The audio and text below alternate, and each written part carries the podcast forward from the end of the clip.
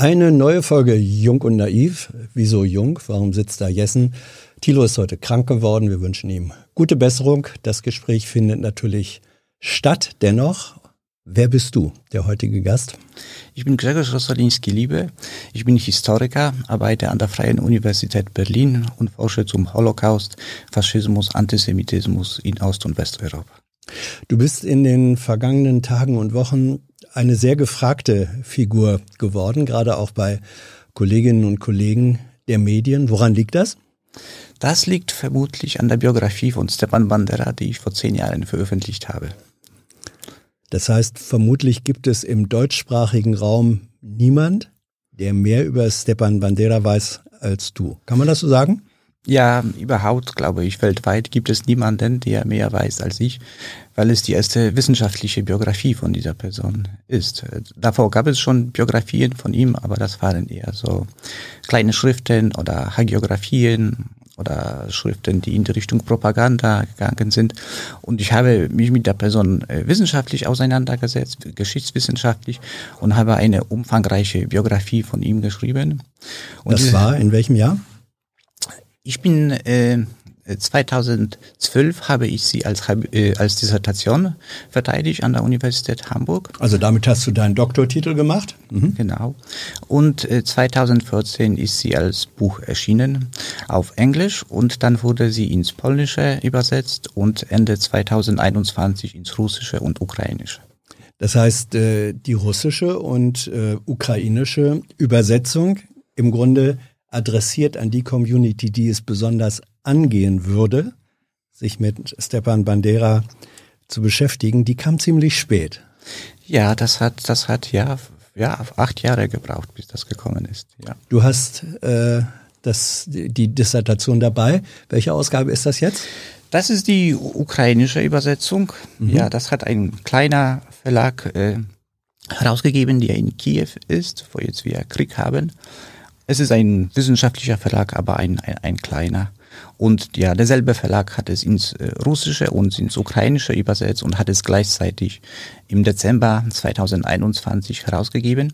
An die Öffentlichkeit ist es etwas später gegangen, weil der Verleger vermeiden wollte, dass die Regierung angreift und ihm die Exemplaren äh, und ihm die Exemplare äh, äh, ja, zurückzieht. Deshalb hat er noch ein paar Wochen gewartet, bis die Exemplare in den Buchhandlungen waren. und dann hat Schlau. er ja, und das war leider nicht äh, so, das war leider nur ein paar Tage bevor der Krieg begonnen hat. Ah. Das war Anfang Anfang Februar und Ende Februar hat Putin die Ukraine angegriffen. Ähm, war, du sagst ja, ein wissenschaftlicher, aber ein kleiner Verlag.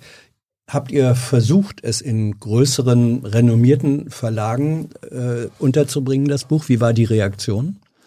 Äh, in der Ukraine würde das nicht funktionieren. In der Ukraine würde das kein äh, ja, wissenschaftlicher Verlag wie von einer Universität oder der Akademie der Wissenschaften, weil meine Biografie äh, für die ukrainischen Wissenschaftler nicht als Wissenschaft gilt, denke ich. Also nicht für alle, aber für, für viele gilt das nicht als Wissenschaft. Das ist eher wahrscheinlich für sie so eine beleidigende Schrift von Stepan Bandera, aber keine wissenschaftliche Biografie.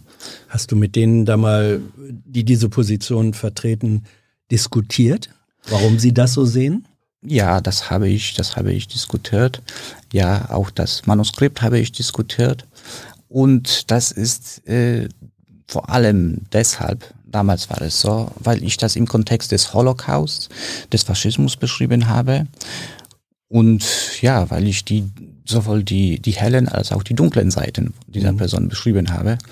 Und ja, das war, das war damals ukrainischen Wissenschaftlern und heute auch vielen leider, leider zu viel. Das war ihnen zu, zu kritisch. Ja. Kann man sagen, dass Stepan Bandera ein Faschist war? Ja, man kann es sagen, dass er ein Faschist war. Muss man es sagen? Äh, oder kann man es nur sagen? Ist ja ein Unterschied. Ja, kommt auf die Zeit an. In, mhm. Wenn es um die 1930er Jahre geht, um die frühen 1940er Jahre, dann muss man es sogar sagen. Dann war er mehr ein Faschist als ein Nationalist. In der Zeit davor, in den 1920er Jahren und auch nach dem, nach dem Zweiten Weltkrieg, könnte man ihn Nationalisten und Faschisten nennen. In den, in den 30er, frühen 40er Jahren war er vor allem ein, ein Faschist. Hey Leute, politischer Journalismus muss nicht kommerziell oder öffentlich-rechtlich sein. Podcasts müssen nicht durch grässliche Werbung finanziert sein. Jung Naiv ist der beste Beweis dafür. Damit das so bleibt, unterstützt uns einfach finanziell. Danke vorab und jetzt geht's weiter. Was äh, bedeutet es, wenn du sagst, äh, er war ein Faschist? Ähm, das ist ja ein Schlagwort auch im politischen Meinungskampf heute oder eigentlich schon sehr lange, aber im Moment besonders, wird Faschist benutzt, wie man früher in anderen Zeiten gesagt hätte, Untermensch. Damit äh, äh, wer Faschist ist oder Untermensch wird sozusagen äh, aus dem aus jeglichem Diskurs äh, ausgegrenzt. Was bedeutet Faschist, wenn du es benutzt? Ja, also, also überhaupt nicht.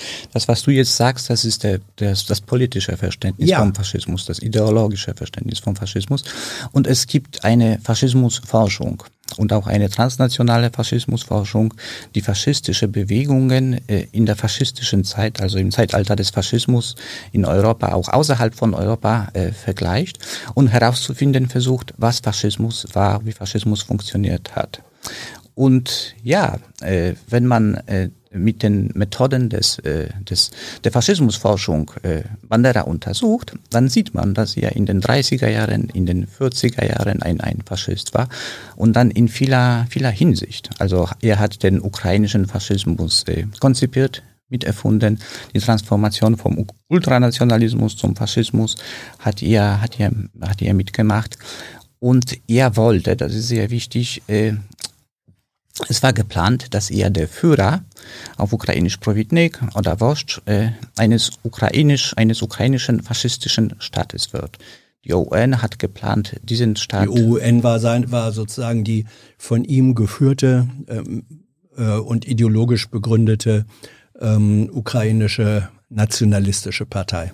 Mhm, das heißt, die Organisation ukrainischer Nationalisten, ja. ON, die wurde 1929 in Wien von den Veteranen des Ersten Weltkriegs gegründet und Bandera war die zweite Generation, die sich dieser Organisation angeschlossen hat, also die Generation, die um 1910 geboren wurde. Und zu dieser Zeit hat sie auch an Bedeutung gewonnen. Und äh, ja, 1940 äh, im Generalgouvernement hat seine Fraktion der OUN äh, einen Plan vorbereitet, wie man einen, einen, einen ukrainischen Staat ausruft, wenn die Operation, kurz nachdem die Operation äh, Barbarossa beginnt. Das war der Hitlers Angriffskrieg gegen die Sowjetunion. Genau. Und die OUN und Bandera waren äh, involviert in die Vorbereitung der Operation Barbarossa. Sie haben die Wehrmacht, die, die Abwehr unterstützt bei, bei den Vorbereitungen. Und sie, sie, sie, sie, sie, sie haben geplant, sie haben einen Plan vorbereitet, wie man einen ukrainischen Staat kurz nach, nach dem Beginn der Operation Barbarossa äh, proklamiert und wie dieser Staat äh, dann funktionieren sollte. Und das war äh, der Plan eines faschistischen Staates und dieser Staat sollte auch in einem faschistischen Europa funktionieren, das von Hitler, von Mussolini regiert wird und ja, kurz nach der Proklamation des Staates hat auch äh, hat die Person, die den Staat proklamiert hat, das war nicht Bandera, sondern Jaroslav Stitsko, sein Vertreter, hat Briefe an Adolf Hitler, an Mussolini, an Pavelic geschickt, auch an Franco und hat sie darum äh, informiert über die Proklamation und darum gebeten, die Ukraine in das faschistische Europa aufzunehmen. Das, und äh, ich glaube, Stepan Bandera sollte der Führer dieser faschistisch-nationalistisch selbstständigen Ukraine sein. Mhm. Ja, der, der Provitnik oder Wurst, äh, das heißt der Führer auf Ukrainisch. Ja, er, er durfte selbst zu dieser Zeit nicht in Lemberg sein. In Lemberg, in der Westukraine, wurde der Stadt Lviv ausgerufen, nicht in Kiew, nicht in mhm. der Zentralukraine, sondern in der Westukraine, wo die OUN verankert war. Die OUN hat, hatte nur dort gewirkt, in, in dem Teil der Ukraine, in der Westukraine, was zu Polen gehört hat vor dem Zweiten Weltkrieg. In der Zentral- und Ostukraine war die OUN unbekannt. Es gab sie überhaupt nicht bis, zu, bis zum Zweiten Weltkrieg. Äh, wenn jetzt Wladimir Putin das, was du hier sagst, hört, kann er sagen, da habt ihr es, ein unabhängiger Wissenschaftler bestätigt das, was wir immer sagen. Stepan Bandera, Volksheld in der Ukraine, war ein Faschist. Wer sich auf ihn bezieht, wer ihn zum Helden macht, äh, outet sich damit als äh, Verehrer eines Faschisten und das belegt, ähm, der Faschismus lebt in der Ukraine, er ist eine Bedrohung für Russland und deswegen ist der Krieg, den wir führen, ein notwendiger Krieg zur Entnazifizierung der Ukraine. Das könnte Putin jetzt so sagen? Er könnte das sagen, aber das stimmt nicht, wenn er das sagt. Weil wir sprechen hier über die Geschichte. Vielleicht über Menschen in der Gegenwart, die sich auf Bandera positiv berufen. Und Putin geht davon aus, dass äh, die ukrainische Regierung äh, faschistisch ist oder aus Nazis besteht, wie er, wie er es sagt. Und das stimmt eindeutig nicht.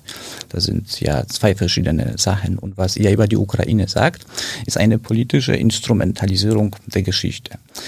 Äh, er kann es einigermaßen, also er kommt überhaupt dazu, vielleicht so, ja, kommt überhaupt dazu, weil die, weil die Geschichte des Faschismus in der Ukraine, auch des Holocaust, nicht aufgearbeitet worden ist. Wäre sie aufgearbeitet, hätte, wäre es heute, gäbe es heute keinen Kult von Bandera in der, in der, keinen positiven Kult von Bandera in der, in der Westukraine, dann würde er wahrscheinlich auf diesen Gedanken nicht kommen und er würde mit diesen Ideen nicht spielen. Und die Ukrainer würden dann auch wissen, was dieser Abschnitt der ukrainischen Geschichte ist. Aber weil es nicht äh, äh, aufgearbeitet ist, in dem, in dem Sinne, dass dieses Buch rezipiert worden ist und auch andere kritische Bücher über die Ukraine nicht rezipiert worden sind in der Ukraine, ja, gibt es auch die politischen Probleme und neuerdings den, den, den, den Krieg von Putin. Ähm, das bedeutet auch, um das klar zu sagen, die Ergebnisse deiner wissenschaftlichen Forschung an der Person Stepan Bandera und seine Auswirkung bis heute in der ähm, Verehrung, in der teilweisen Verehrung in der Ukraine, ähm, können in keiner Weise eine legitime Begründung für den Krieg, der dort jetzt geführt wird, von Russland bilden. Nein, das ist keine, keine legitime Bildung. Das ist, also das ist, das sind zwei verschiedene Sachen. Mhm. Putins Geschichtspolitik oder was einige, äh, ja, Ukrainer äh, in der Ukraine sagen. Und was ich sage und andere Wissenschaftler machen und sagen, das sind zwei verschiedene Dinge. Es gibt vielleicht Ähnlichkeiten, äh, Überschneidungspunkte, aber wir arbeiten wissenschaftlich, wir untersuchen die Vergangenheit, wir bieten gesichertes Wissen an, wir erklären, wie die Vergangenheit verlaufen ist. Und was Putin macht, Putin kommt, äh, ich weiß nicht, ob er die Biografie gelesen hat, und andere Schriften gelesen hat, er sucht sich bestimmte Aspekte, vielleicht aus unserer Forschung oder aus der ukrainischen Geschichte, und er bildet aus diesen einzelnen Aspekten mhm. ja ein Weltbild, in dem alle Ukrainer Faschisten sind oder Nazis sind. Auch der Präsident Zelensky, der kein Faschist oder Nazi ist, der äh, äh, jüdische Vorfahren hat. Also was er macht, ist die Instrumentalisierung Historiker nennen das Instrumentalisierung der Geschichte. Er betreibt, er betreibt Geschichtspolitik. Er betreibt Geschichtspolitik. Und was so erschreckend ist, ist äh, ja seit Februar, dass er die Ukraine angegriffen hat und dazu auch äh, ja Bandera und andere Aspekte der ukrainischen Geschichte benutzt hat. Du hast das äh, Interview oder diesen äh, diesen Part des Interviews ähm, mit äh, Melnik, Andrzej Melnik, in diesem Studio geführt, gesehen. Mhm. Was hast du gedacht und empfunden, als du Melniks äh, Aussagen, auch auf die Nachfragen zur Person Bandera gehört hast? Was waren da deine Gedanken? Äh, ja, also die Berliner Zeitung hat mich angerufen, hat mich mhm. auf dieses Interview äh, hingewiesen und hat mich gefragt, ob ich mir das anhören kann und ob ich ihnen ein Interview geben kann. Mhm. Ich habe gesagt, ja, ich mache das, habe mir die Zeit äh, freigenommen. Ja, und was er in dem Interview sagt, das hat mich nicht überrascht, weil das sagen viele in der Westukraine. Eigentlich alle Personen, die von dem Bandera-Kult äh, betroffen sind, oder die selbst den Bandera-Kult betreiben, die treffen ähnliche Aussagen wie, wie ihr. Also diese Personen äh, ja, glorifizieren Bandera, verteidigen Bandera, die sind immun gegenüber Wissenschaft. Eigentlich sagen sie so etwas wie Andrei Melnik ja hier vor einer oder vor zwei Wochen gesagt hat in dem Interview. Ähm, es gab dann nach diesem Interview, gibt es auch immer noch, eine heftige Auseinandersetzung, auch in Social Media und ein Narrativ, was dann ziemlich häufig zu lesen ist, ist Bandera äh, war ein Faschist, Melnik verehrt Bandera, Melnik blendet Geschichte aus und damit ist Melnik und andere, die Bandera verehren, selbst Faschist. Mhm. Kann man das so sagen? Äh, äh, das kann man nicht so sagen, weil äh, Andrei Melnik kein Faschist ist. Aber man kann sagen, dass äh, Andrei äh, Melnik und andere Personen, die so denken, wie, wie, wie ihr denkt, äh, ein, ein verklärendes Bild von Bandera haben und dass sie bestimmte Aspekte aus seinem Leben nicht wahrhaben wollen. Mhm. Und dazu gehört Faschismus, Geschichte des Holocaust, Geschichte der, Geschichte der Gewalt, die Frage, wie sich die OUN am, äh, am Holocaust beteiligt hat, wie sie äh, Polen in Wolinien und in Ostgalizien ermordet hat also alle diese dunklen Seiten, die zur Bandera-Biografie und zu der Geschichte der Bewegung gehören, wollen Personen wie Melnik nicht wahrhaben. Sie, sie, sie nehmen sie gar nicht wahr. Sie sind wahrscheinlich, vermute ich oder befürchte ich sogar nicht in der Lage, sie, sie als, als, als Geschichte wahrzunehmen. Sie blenden das, sie lehnen das ab als sowjetische Propaganda, als russische Propaganda oder als, als jüdische Propaganda. Das, das, das kenne ich gut, weil das waren die ersten Reaktionen auf, auf das Buch und die kamen aus so, so, so, so einem Milieu. Und zu diesem Milieu gehören auch äh, Wissenschaftler, also nicht nur, nur Politiker oder rechtsradikale Fanatiker, sondern auch äh, Professoren, auch äh, äh, Lehrer, die an Gymnasien arbeiten, auch Musiker. Der Kult ist sehr verbreitet. Er ist allerdings nur in einem kleinen Teil der, von der Ukraine mhm. verbreitet. Mhm. Er ist in der Westukraine verbreitet, das heißt in Ostgalizien und in Wolinien. Und das sind die beiden Regionen, die vor dem Krieg zu, zu Polen, Polen gehört. gehört, haben. Ja. Das ist etwa 20 Prozent der ukrainischen mhm. Bevölkerung. In der Zentral- und Ostukraine gibt es keinen Bandera-Kult, obwohl ja die einige ukrainische Regierungen haben versucht, den Kult auch dort zu etablieren und obwohl, mhm. obwohl es eine Bandera-Straße in Kiew gibt und ja ein paar kleine kleine Initiativen gibt es keinen Bandera-Kult in der Zentral- und in der Ostukraine und auch in Transkarpatien, was nicht zu Polen gehört hat, gibt es keinen Bandera-Kult. Der Bandera-Kult ist eine eine regionale Sache. Wie äh kommt es, dass der in dieser Region, ich meine, das ist die, die Heimatregion äh, Banderas, er ist dort geboren, aufgewachsen. Wie kommt es, dass der Bandera-Kult in der Region, also äh, in der heutigen Westukraine, so besonders verbreitet ist? Ja, das ist, das ist eine komplizierte Frage. Wir haben Zeit. Wir haben Zeit, ja, gut. Die Frage, wo man anfangen sollte, um das zu erklären. Äh, ja, vielleicht äh, ja, also es gibt die Geschichte der, der OUN, die, mhm. glaube ich, durch, durch, durch die Interviews so vorgedrungen ist und die man und äh, die man kennt. Also die, die, die aber die, nicht die, jeder, der uns jetzt zuhört oder zusieht, alle gelesen hat. Kannst du versuchen, es in, in Stichpunkten, in, in den wesentlichen Stichpunkten zu benennen? Ja. Die Geschichte der OUN. Ja. Also dieser nationalistischen ukrainischen äh, Selbstständigkeitsbewegung. Ja, also muss man, am besten beginne ich mit dem Ersten Weltkrieg. Im Ersten Weltkrieg äh, proklamieren die Ukrainer, rufen zwei ukrainische Staaten aus. Einen in, in, in Kiew und einen in Lemberg. Aber diese, diese, diese, diese Staaten werden durch die, die Polen und durch die Rote Armee bekämpft und der Versailler, die, die Pariser Konferenz äh, lehnt sie ab. Das heißt, es gibt nach dem Ersten Weltkrieg äh, keinen ukrainischen Staat. Es gab Versuche dazu, auch Wahlen äh, nach der russischen Revolution 1917. Genau.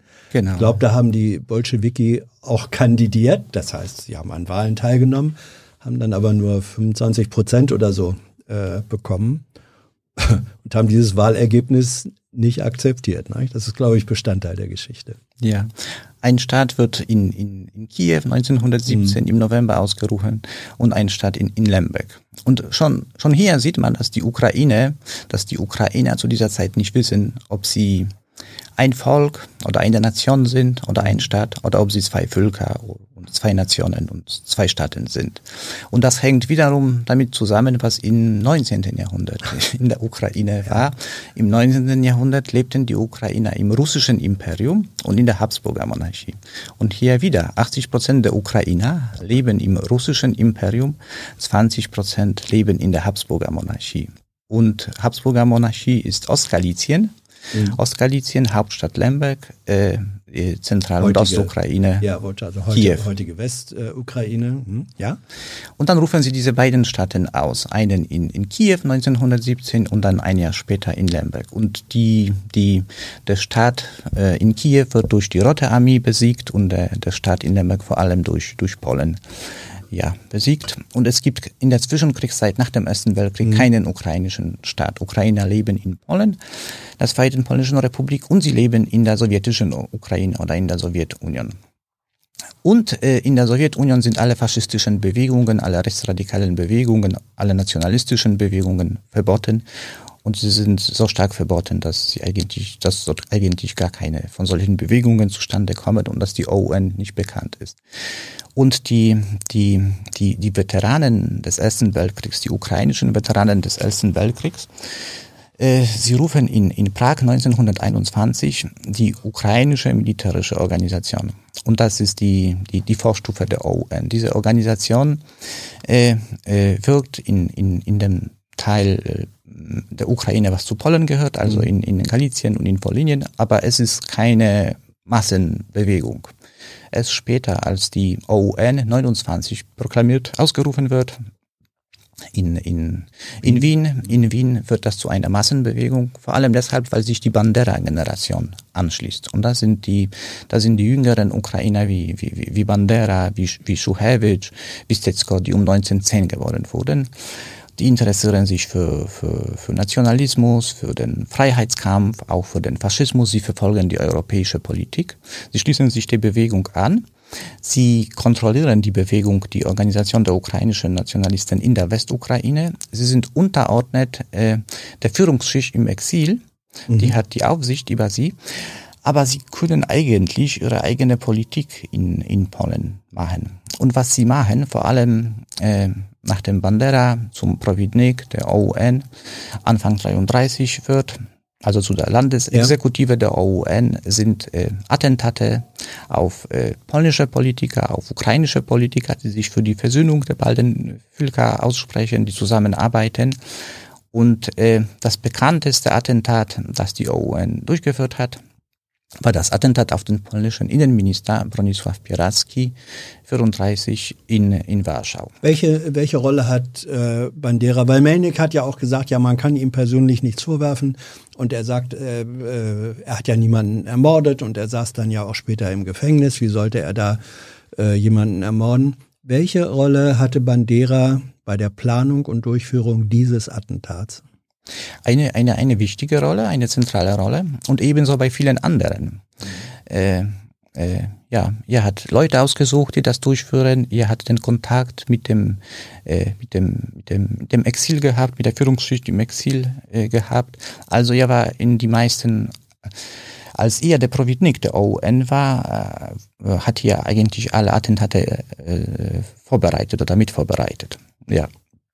Und das waren auch, äh, das waren auch Morde an ON-Mitgliedern, die zum mhm. Beispiel mit dem polnischen Geheimdienst zusammengearbeitet haben oder die als Verräter Bandera oder anderen ON-Mitgliedern vorgekommen sind. Also auch äh, Menschen, mit denen ihr aufs Gymnasium gegangen ist oder mit denen ihr studiert hat. Wenn die mit dem polnischen Geheimdienst zusammengearbeitet haben, ließ ihr sie ermorden. Und das Attentat mhm das Attentat, äh, das war so eine, also so, so eine, so eine Grenze. Bis, bis die, die, die, die kleinen Morde, die kleinen Attentate, die sie durchgeführt haben. Die kleinen Morde, das ist eigentlich auch ein schrecklicher Begriff, nicht?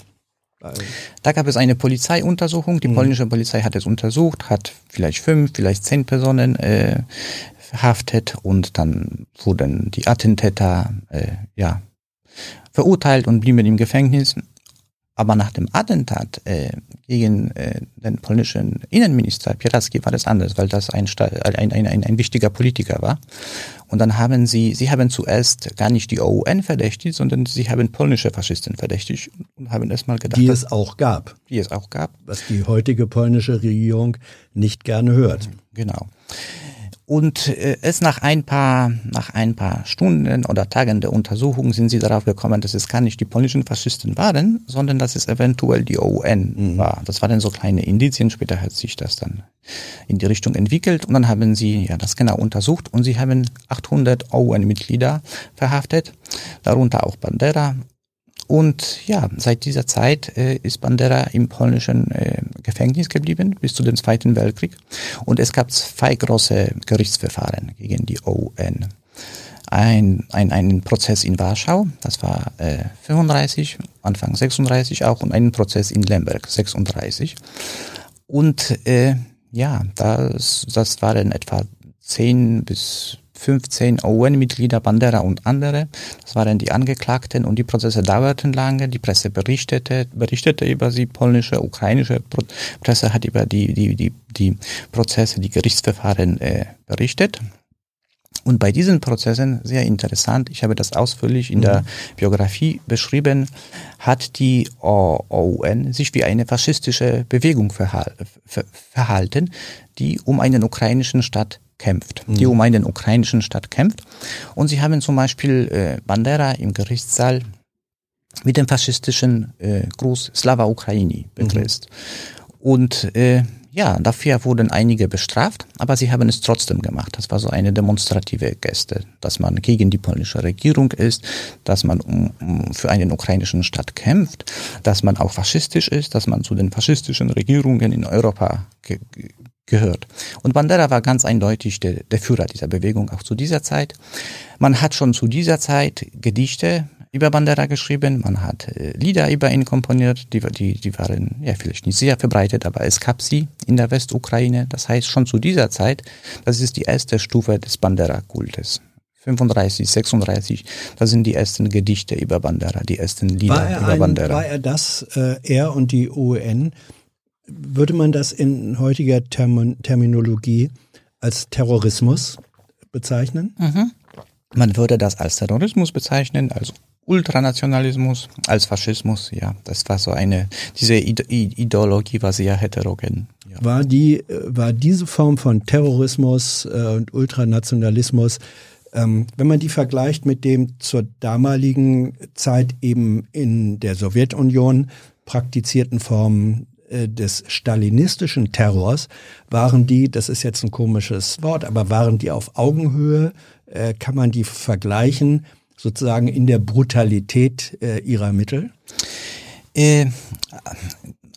Also man kann alles vergleichen, aber man kann, man stellt man ja, also oft große Unterschiede. Heißt nicht, heißt nicht gleichsetzen. ja. ja, ja, genau. Äh, es ist, es ist anders, weil äh, Stalin einen Staat hatte und mhm. ja, man, er hat sehr viele. Er konnte Staatsterrorismus genau, betreiben. Genau. Und die OUN war eine, eine, eine kleine Massenbewegung, eine Bewegung, mhm. die nur in Polen, in Polen gewirkt hat. Und äh, ja, vielleicht was die, was die Radikalität angeht, mhm. was die Überzeugung, dass äh, Morde ein, ein politisches Mittel sind, ein Werkzeug, um Politik zu betreiben, dann, mhm. dann, dann ja.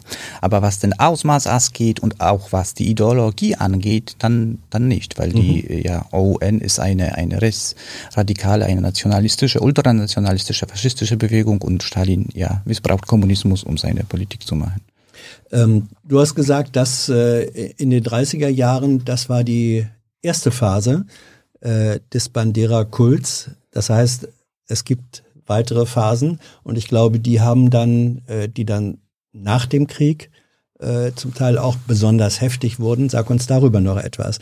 Weil ähm, es ist für mich, und das war auch Thilo ähm, im Grunde unbegreiflich in dem Gespräch mit Melnik, wie man jemanden, der eindeutig, du hast das jetzt nochmal ausgeführt, ähm, terroristische Aktionen nicht nur gebilligt hat, sondern ähm, geplant hat, sie bewusst auch ideologisch äh, für richtig und notwendig gehalten hat, wieso man heute so jemanden immer noch verehren kann. Also was waren die weiteren äh, Etappen und Anlässe für diesen dann ähm, auch in den späteren Jahren wachsenden Bandera-Kult. Mhm, mhm. Also schon zu dieser Zeit wurde das als Befreiungskampf verstanden. Und alles, was Befreiungskampf ist, ist sozusagen heilig, ist gut, man hinterfragt es nicht, selbst wenn es viele Opfer gibt. Befreiung hieß Befreiung ähm, vom Stalinismus, von der, von, von der Sowjetherrschaft über die Ukraine? Ja, ja, ja, auch von, von, von Polen. Ja. Auch eine Stadt von der Ukraine war, äh, war in Rumänien, in der Tschechoslowakei. Also der, der, der Gedanke, wir brauchen einen ukrainischen Staat. Und es gibt zu dieser Zeit natürlich andere ukrainische Parteien, die nicht faschistisch oder nationalistisch sind und nicht Terror betreiben und äh, ja einen ukrainischen Staat etablieren wollen. Das sind, aber die UN entscheidet sich für den, für den Weg äh, mit Terror, mit, mit, mit Faschismus. Und was man sieht, äh, Mitte 1930er Jahren sieht man, wie sich wie sich die OUN radikalisiert. Nicht nur äh, in Hinsicht äh, Ideologie, dass sich ein ukrainischer Faschismus entwickelt, sondern auch in der Einstellung zu Gewalt. Mhm. Äh, äh, Kolodzinski ist ein OUN-Mitglied, schreibt schon 34, 35 zusammen mit der Ustascha. Die wurden die. Das ist die kroatische äh, äh, faschistische Bewegung. Ja. Genau, Mussolini hat die beiden Bewegungen geschult in einem Lager auf Sizilien. Das heißt, sie sind zustande gekommen, haben die, ihre Weltbilder diskutiert und wie die Politik sich weiterentwickeln sollte. Und Mikola Kolodzinski schreibt eine Schrift äh, Mitte 30er Jahren. In, den, in, dem, in dieser Schrift äh, beschreibt er, wie man äh, den Minderheiten, das heißt mit Polen, mit Juden, mit Russen, in einem zukünftigen ukrainischen Staat umgehen sollte. Und sein Plan äh, ist sehr eindeutig. Entweder vertreiben oder ermorden. Und das, das, das kommt schon Mitte 30er Jahren zustande. Und auch Bandera in dem Gerichtsverfahren in Lemberg sagt äh, ganz offen, dass ja das, das werden äh, Tausende oder mehrere Tausend Opfer geben bei dem Kampf um Und die, damit meinte um er nicht nur ähm, Opfer auf Seiten der Freiheitskämpfer, ja, er meint auch, er meint auch die, die, die Juden, die Polen, die dann äh, auf irgendeine Art und Weise beseitigt werden müssen. Und das ist bei der OUN immer entweder vertreiben, das heißt, äh, ja, vertreiben aus dem Stadt, äh, mhm. ver vertreiben, oder sie ermorden. Und das, das ist, das ist, das ist schon ziemlich erstaunlich, weil das äh, in Mitte der 1930er Jahren diskutiert mhm. wird. Und der, also noch vor dem, noch vor dem Zweiten Weltkrieg. Genau, genau, weil die Idee ist, wie schaffen wir einen ethnisch homogenen ukrainischen Staat. Mhm. Und damit das zustande kommt, muss man die Juden, muss man Polen und Russen aus dem Stadt beseitigen. Und die sagen schon Mitte 30er Jahren, die Methoden sind vertreiben oder ermorden. Und dann, ja, Bandera sitzt äh, dann bis zum Zweiten Weltkrieg im Gefängnis, radikalisiert andere OUN-Mitglieder, die auch mit ihm... Er, zum, er war zum Tode verurteilt worden, nicht? Ja, aber man hat den Todesurteil in Polen abgeschafft. Ja. Abgeschafft. abgeschafft. Deswegen wurde das in Haftstrafe umgewandelt. Genau. Ja. Genau.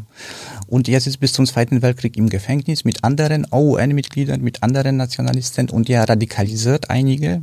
Und einige von diesen Nationalisten, die mit ihm zusammensitzen in derselben Zelle, begehen Massenmorde im Zweiten Weltkrieg.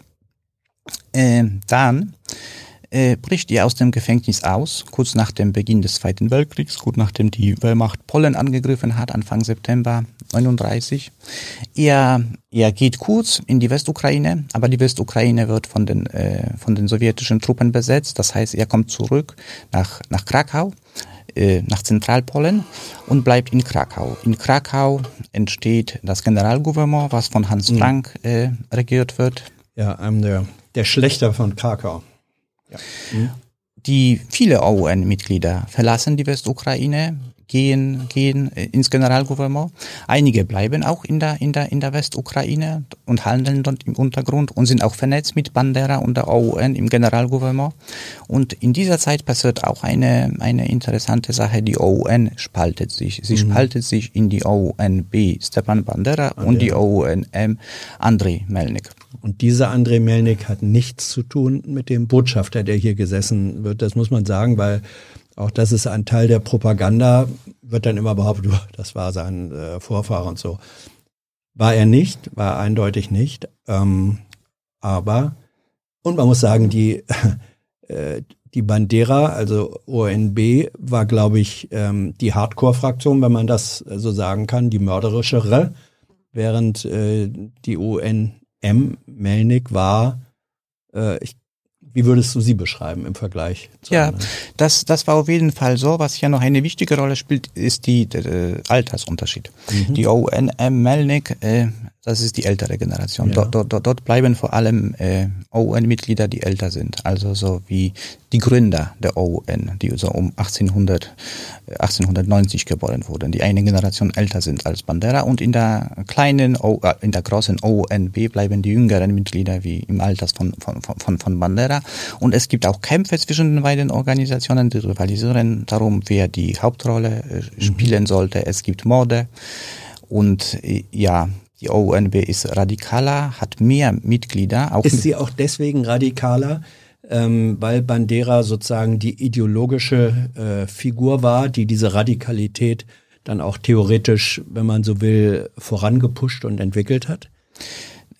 Teilweise, teilweise auch, aber man muss sagen, dass die gesamte Bandera-Generation, diese jüngere Generation, mhm. radikal ist. Bandera ist vielleicht der, der radikalste oder einer der radikalsten, aber die anderen sind, sind, sind, sind auch radikal, vor allem was Gewalt angeht.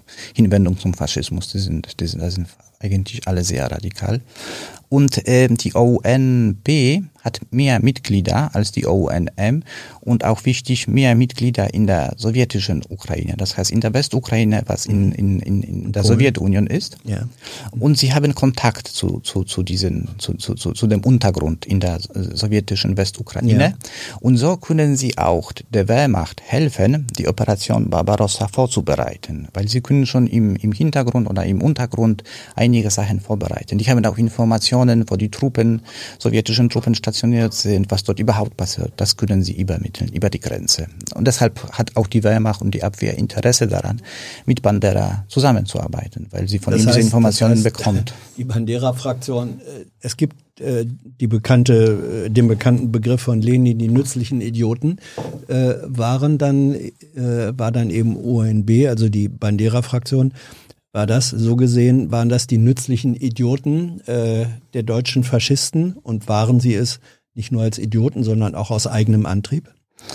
Ja, beide, beide Seiten hatten ihre eigenen Interessen. Die ONB wollte den Staat haben und hat deshalb, unter anderem deshalb mit, mit der Wehrmacht und mit Nazi-Deutschland zusammengearbeitet. Und Nazi-Deutschland hatte Interesse an, an, an, an, einer, an einer Bewegung in der, in der Sowjetunion, die sie mhm. unterstützen wird bei der Operation Barbarossa. Also es gab Interesse auf, auf, auf beiden Seiten. Ja, und äh, ja, interessant, wichtig zu dieser Zeit, äh, die Bandera und seine Fraktion bereitet die Operation Barbarossa vor, hilft, unterstützt die Wehrmacht dabei. Gleichzeitig bereiten sie die ukrainische äh, nationale Revolution. Das ist auch ein großer Plan, den sie mit Deutschland äh, nicht absprechen. Also einige deutsche äh, Wehrmacht, äh, Wehrmachtoffiziere wissen davon, auch einige deutsche Politiker wissen davon, aber die sind nicht involviert. Das ist etwas, was die ONB separat macht. Das heißt, die UN hatte sozusagen die Hoffnung oder die Strategie, dass sie sagen, wir helfen den Deutschen, ähm, die Sowjetunion zu schwächen oder zu besiegen und das schafft uns dann den Raum für äh, unseren faschistischen Nationalstaat äh, Ukraine. Das ja, war die Absicht? Das war die Absicht und auch die Erfahrung aus der Slowakei. Dort ja. steht ein, ein, ein, ein Staat. Und auch Kroatien im April 41 bekommt Kroatien auch einen Staat, die Ustascha. Ja. Ist nicht die erste Wahl, aber Ustascha regiert diesen Staat. Und das beeindruckt auch die UN oder ist so ein Zeichen dafür, dass es in der Ukraine ähnlich verlaufen könnte. Und ja, der Punkt ist dann äh, die Operation Barbarossa. Nach, der, nach dem Angriff auf die Sowjetunion könnte man einen Staat aufbauen und man könnte ja äh, Hitler darum bitten, äh, den anzuerkennen. Und was die OUN nicht weiß, die OUN hat keinen Kontakt zu Hitler, sie hat keinen Kontakt zu anderen wichtigen äh, äh, Politikern im Nazi-Deutschland. Sie hat vor allem Kontakt zu der Abwehr, zu der Wehrmacht. Also mhm. zu den Leuten, die die Operation Barbarossa Operativ vorbereiten. machen, ja. Mhm. Genau, aber mhm. die, die, die OUN hat äh, wenig Kontakte zu wichtigen deutschen Nationalsozialisten. Ähm, und Hitler war, und da hat sich einfach der, das Kalkül äh, von Bandera und seinen Leuten ähm, nicht realisiert. Hitler war komplett dagegen, dass es einen eigenen äh, Staat Ukraine auch als faschistischen selbstständigen Staat geben soll. Das hat er nicht äh, gebilligt und damit ist sozusagen dieses Konstrukt in sich zusammengefallen. Was hat das dann bedeutet für die weitere Arbeit und Arbeit, wenn man so sagen kann, für das weitere Wirken? Ja, erstmal, äh, erstmal muss man, glaube ich, erklären, warum, warum Hitler dagegen war. Er war nicht äh, dagegen, weil die OUN äh, ihm politisch nicht entsprochen hat oder ideologisch mhm. nicht entsprochen hat. Eben, die haben sich ja zum Faschismus bekannt, ja. Mhm. Sondern weil er keine Staaten in dem Gebiet haben wollte, die äh, die Wehrmacht besetzt hat, mhm. nachdem es die Sowjetunion angegriffen hat. Es ist kein litauischer Staat äh, anerkannt worden von den Deutschen oder ein, es ist kein weißrussischer Staat entstanden und da kein lettischer Staat entstanden. Das, es, es gab einfach auf äh, Hitler hatte nicht vor, dort Staaten zu, zu gründen. Und deshalb, äh, ja, hat ja, hat ja, hat ja der OUN gesagt, ja, das, das passt uns nicht. Wir, wir gründen keinen ukrainischen Staat, selbst wenn ihr, wenn, ja, wir vielleicht ideologisch ähnlich sind. Machen wir nicht. Aber damit ist ja eigentlich das äh, proklamierte Hauptziel der UUN, nämlich der äh, ähm, ukrainische eigene Staat, äh, war nicht mehr existent. Eigentlich hätte diese Bewegung sich dann auflösen müssen oder in der Bedeutungslosigkeit verschwinden müssen. Das ist aber nicht passiert. Nee, überhaupt nicht, überhaupt nicht. Man muss auch, äh, ja, ich muss noch, glaube ich, mir auf diese äh, Revolution, diesen Aufstand eingehen. Ja. Also die OUN äh, äh, schreibt einige Schriften, wichtige Schriften, in denen sie erklärt, wie der Staat aussehen sollte. Und sehr detailliert, wie, wie die Macht in dieser Stadt übernehmen werden sollte, wie man die Macht in dieser Stadt äh, die Macht übernimmt und was auch, was mit den Minderheiten passieren sollte, was auch mit den ukrainischen Politiken passieren sollte, die die OUN nicht unterstützen. Sehr viel Gewalt in diesen Schriften, sehr viel Antisemitismus aber eine genaue, genaue, genaue Vorbereitung. Wir haben so und so viele Mitglieder in dieser Stadt, wir werden so und so handeln. Wir haben so und so viele Mitglieder in dieser Stadt, wir werden dort die Miliz gründen und wir werden so und so vorgehen. Mhm. Und hier wird der Bürgermeister diese und diese Person werden. Also sehr, sehr detaillierte Pläne, wie man die Macht auf der Kommunalebene übernimmt.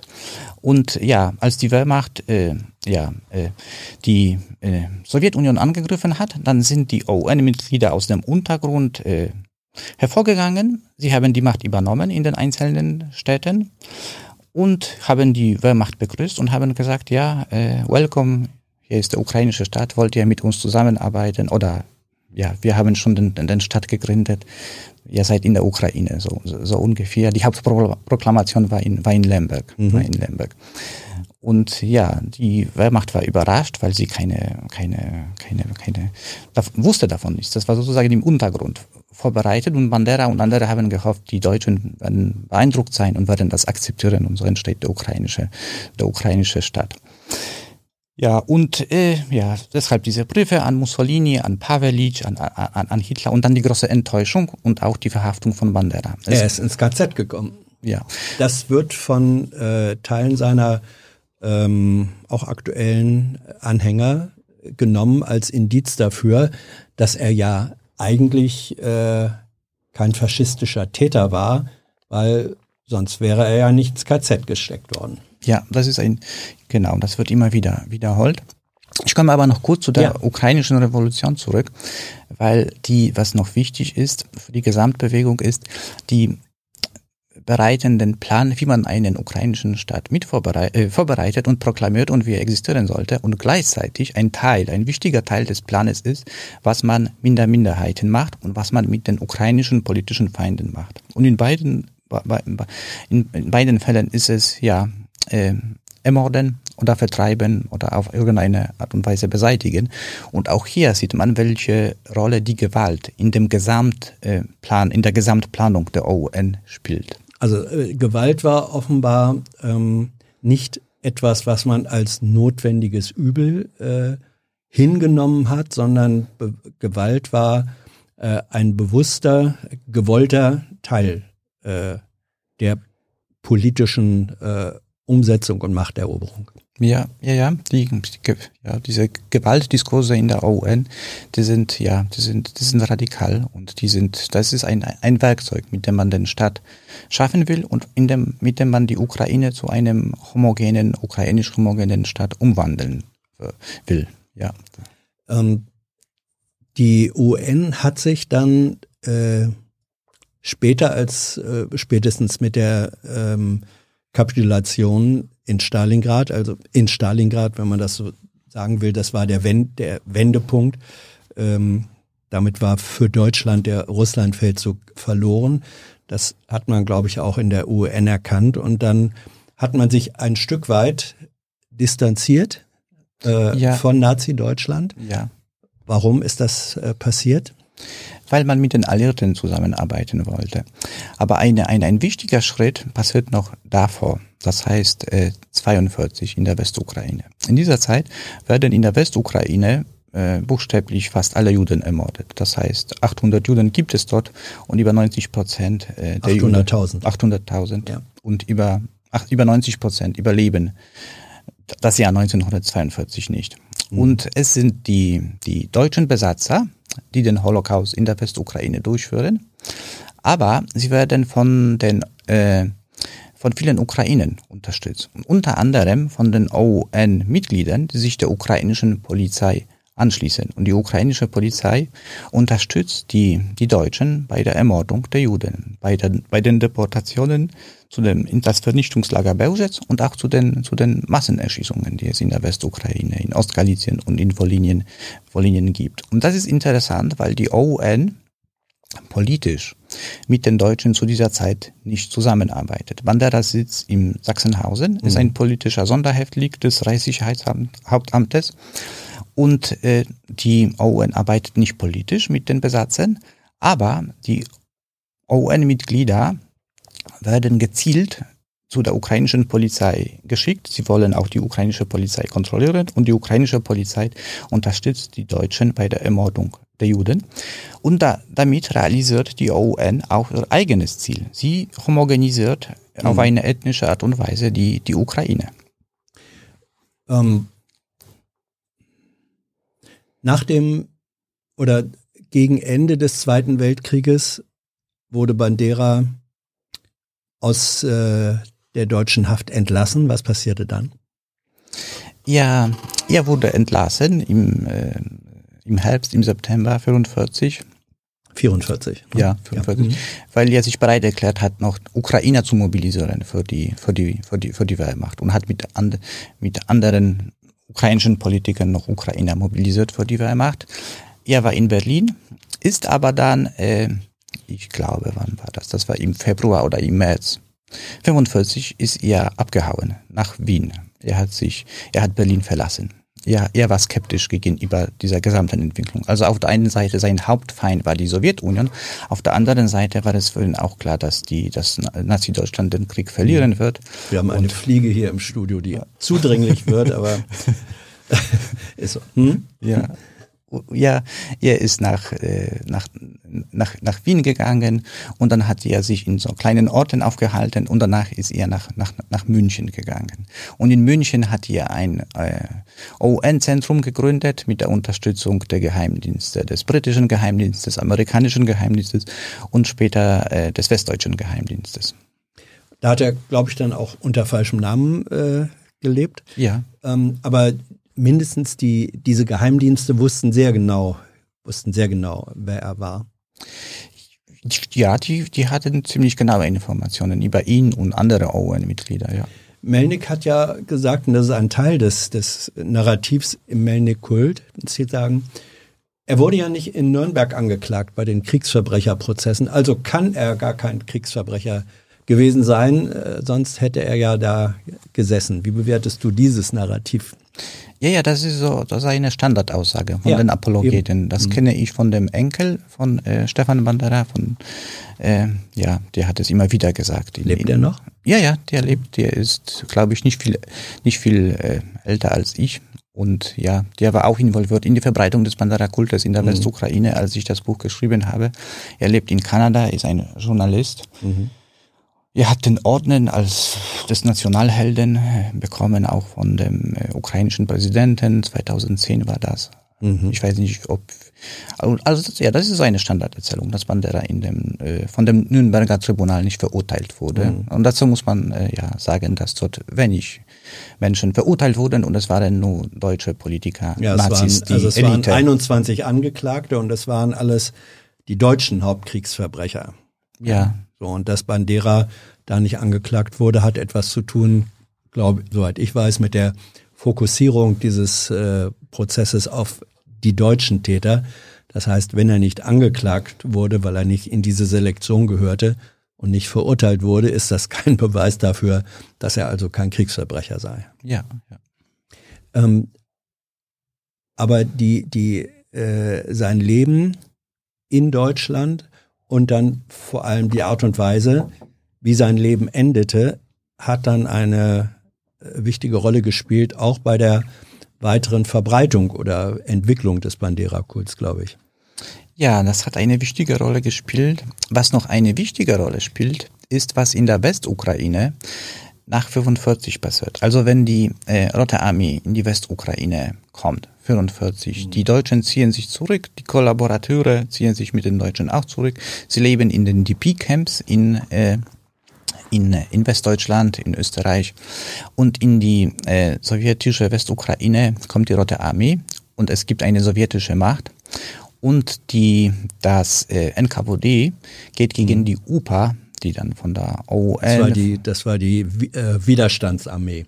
Die ukrainische aufständische Bewegung, die wurde äh, Ende 42 von der ONB etabliert. Es haben sich viele ukrainische Polizisten, die in den Holocaust involviert waren, 5000 ukrainische Polizisten, die am Holocaust beteiligt waren, haben sich der UPA angeschlossen und die äh, wenige Wochen danach begann die ethnische Säuberung gegen, gegen Polen. Das waren, das waren Personen, das waren Ukrainer, die Erfahrung hatten, die von den Deutschen gelernt haben, wie man äh, in kurzer Zeit viele Zivilisten ermorden kann. Und sie haben dann Wolynien und später Ostgalizien 44 von der polnischen Bevölkerung gesäubert. Etwa 100.000 Polen ermordet und ganz viele vertrieben aus der Region. Also schon so, wie sie in den 30er Jahren es geplant haben. Mhm. Das heißt, Sie haben dann Ihre furchtbaren handwerklichen Fähigkeiten äh, als Mörder und ähm, als Vertreiber, die haben Sie dann in den Dienst der neuen Macht gestellt. Mhm. Ja, ja, ja. Äh, das kommt aber in der, glaube ich, äh, sowjetischen und russischen Geschichtsschreibung auch nicht unbedingt so vor. Ja, was, was, was, was wichtig ist, äh, 44, wenn die, äh, äh, wenn die Rote Armee kommt in die Westukraine, sie löst die UPA auf. Mhm. Und das ist ein langer Prozess. Das dauert bis in die frühen 1950er Jahre.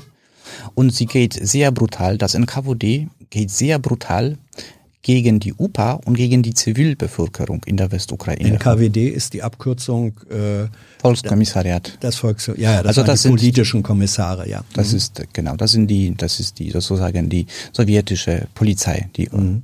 und die geht sehr, sehr, sehr brutal gegen alle Personen, die die UPA unterstützen oder die Sympathien für den ukrainischen Nationalismus haben.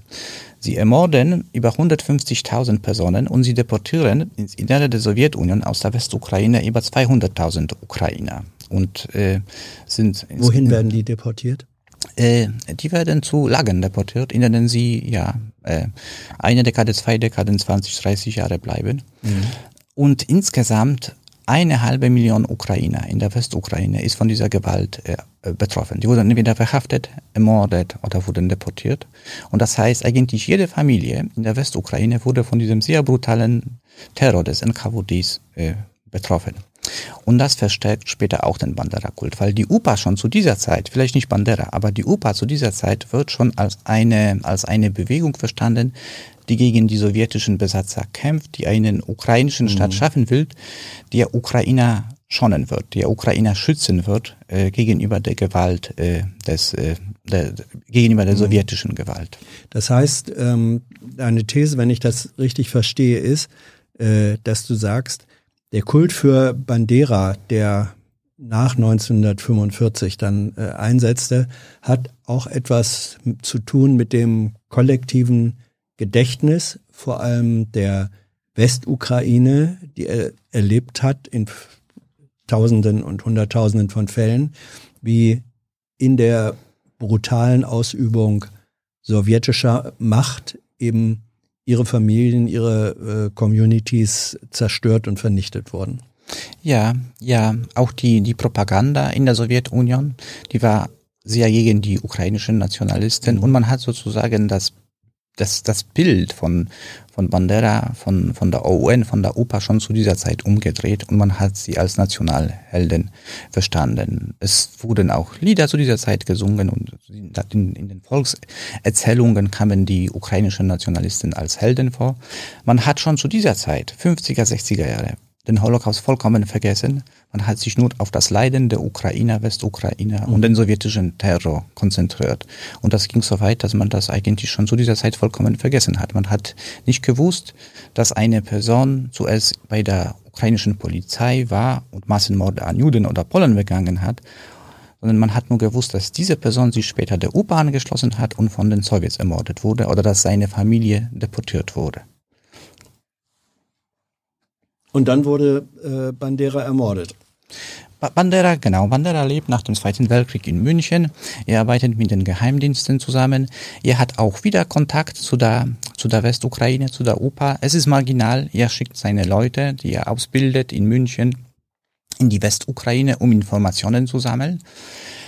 Die meisten werden aber gleich verhaftet von dem NKWD und man dreht sie um und schickt sie teilweise zu Bandera zurück und die spionieren dann Bandera aus. Also sind so Geheimdienstgeschichten. Mhm.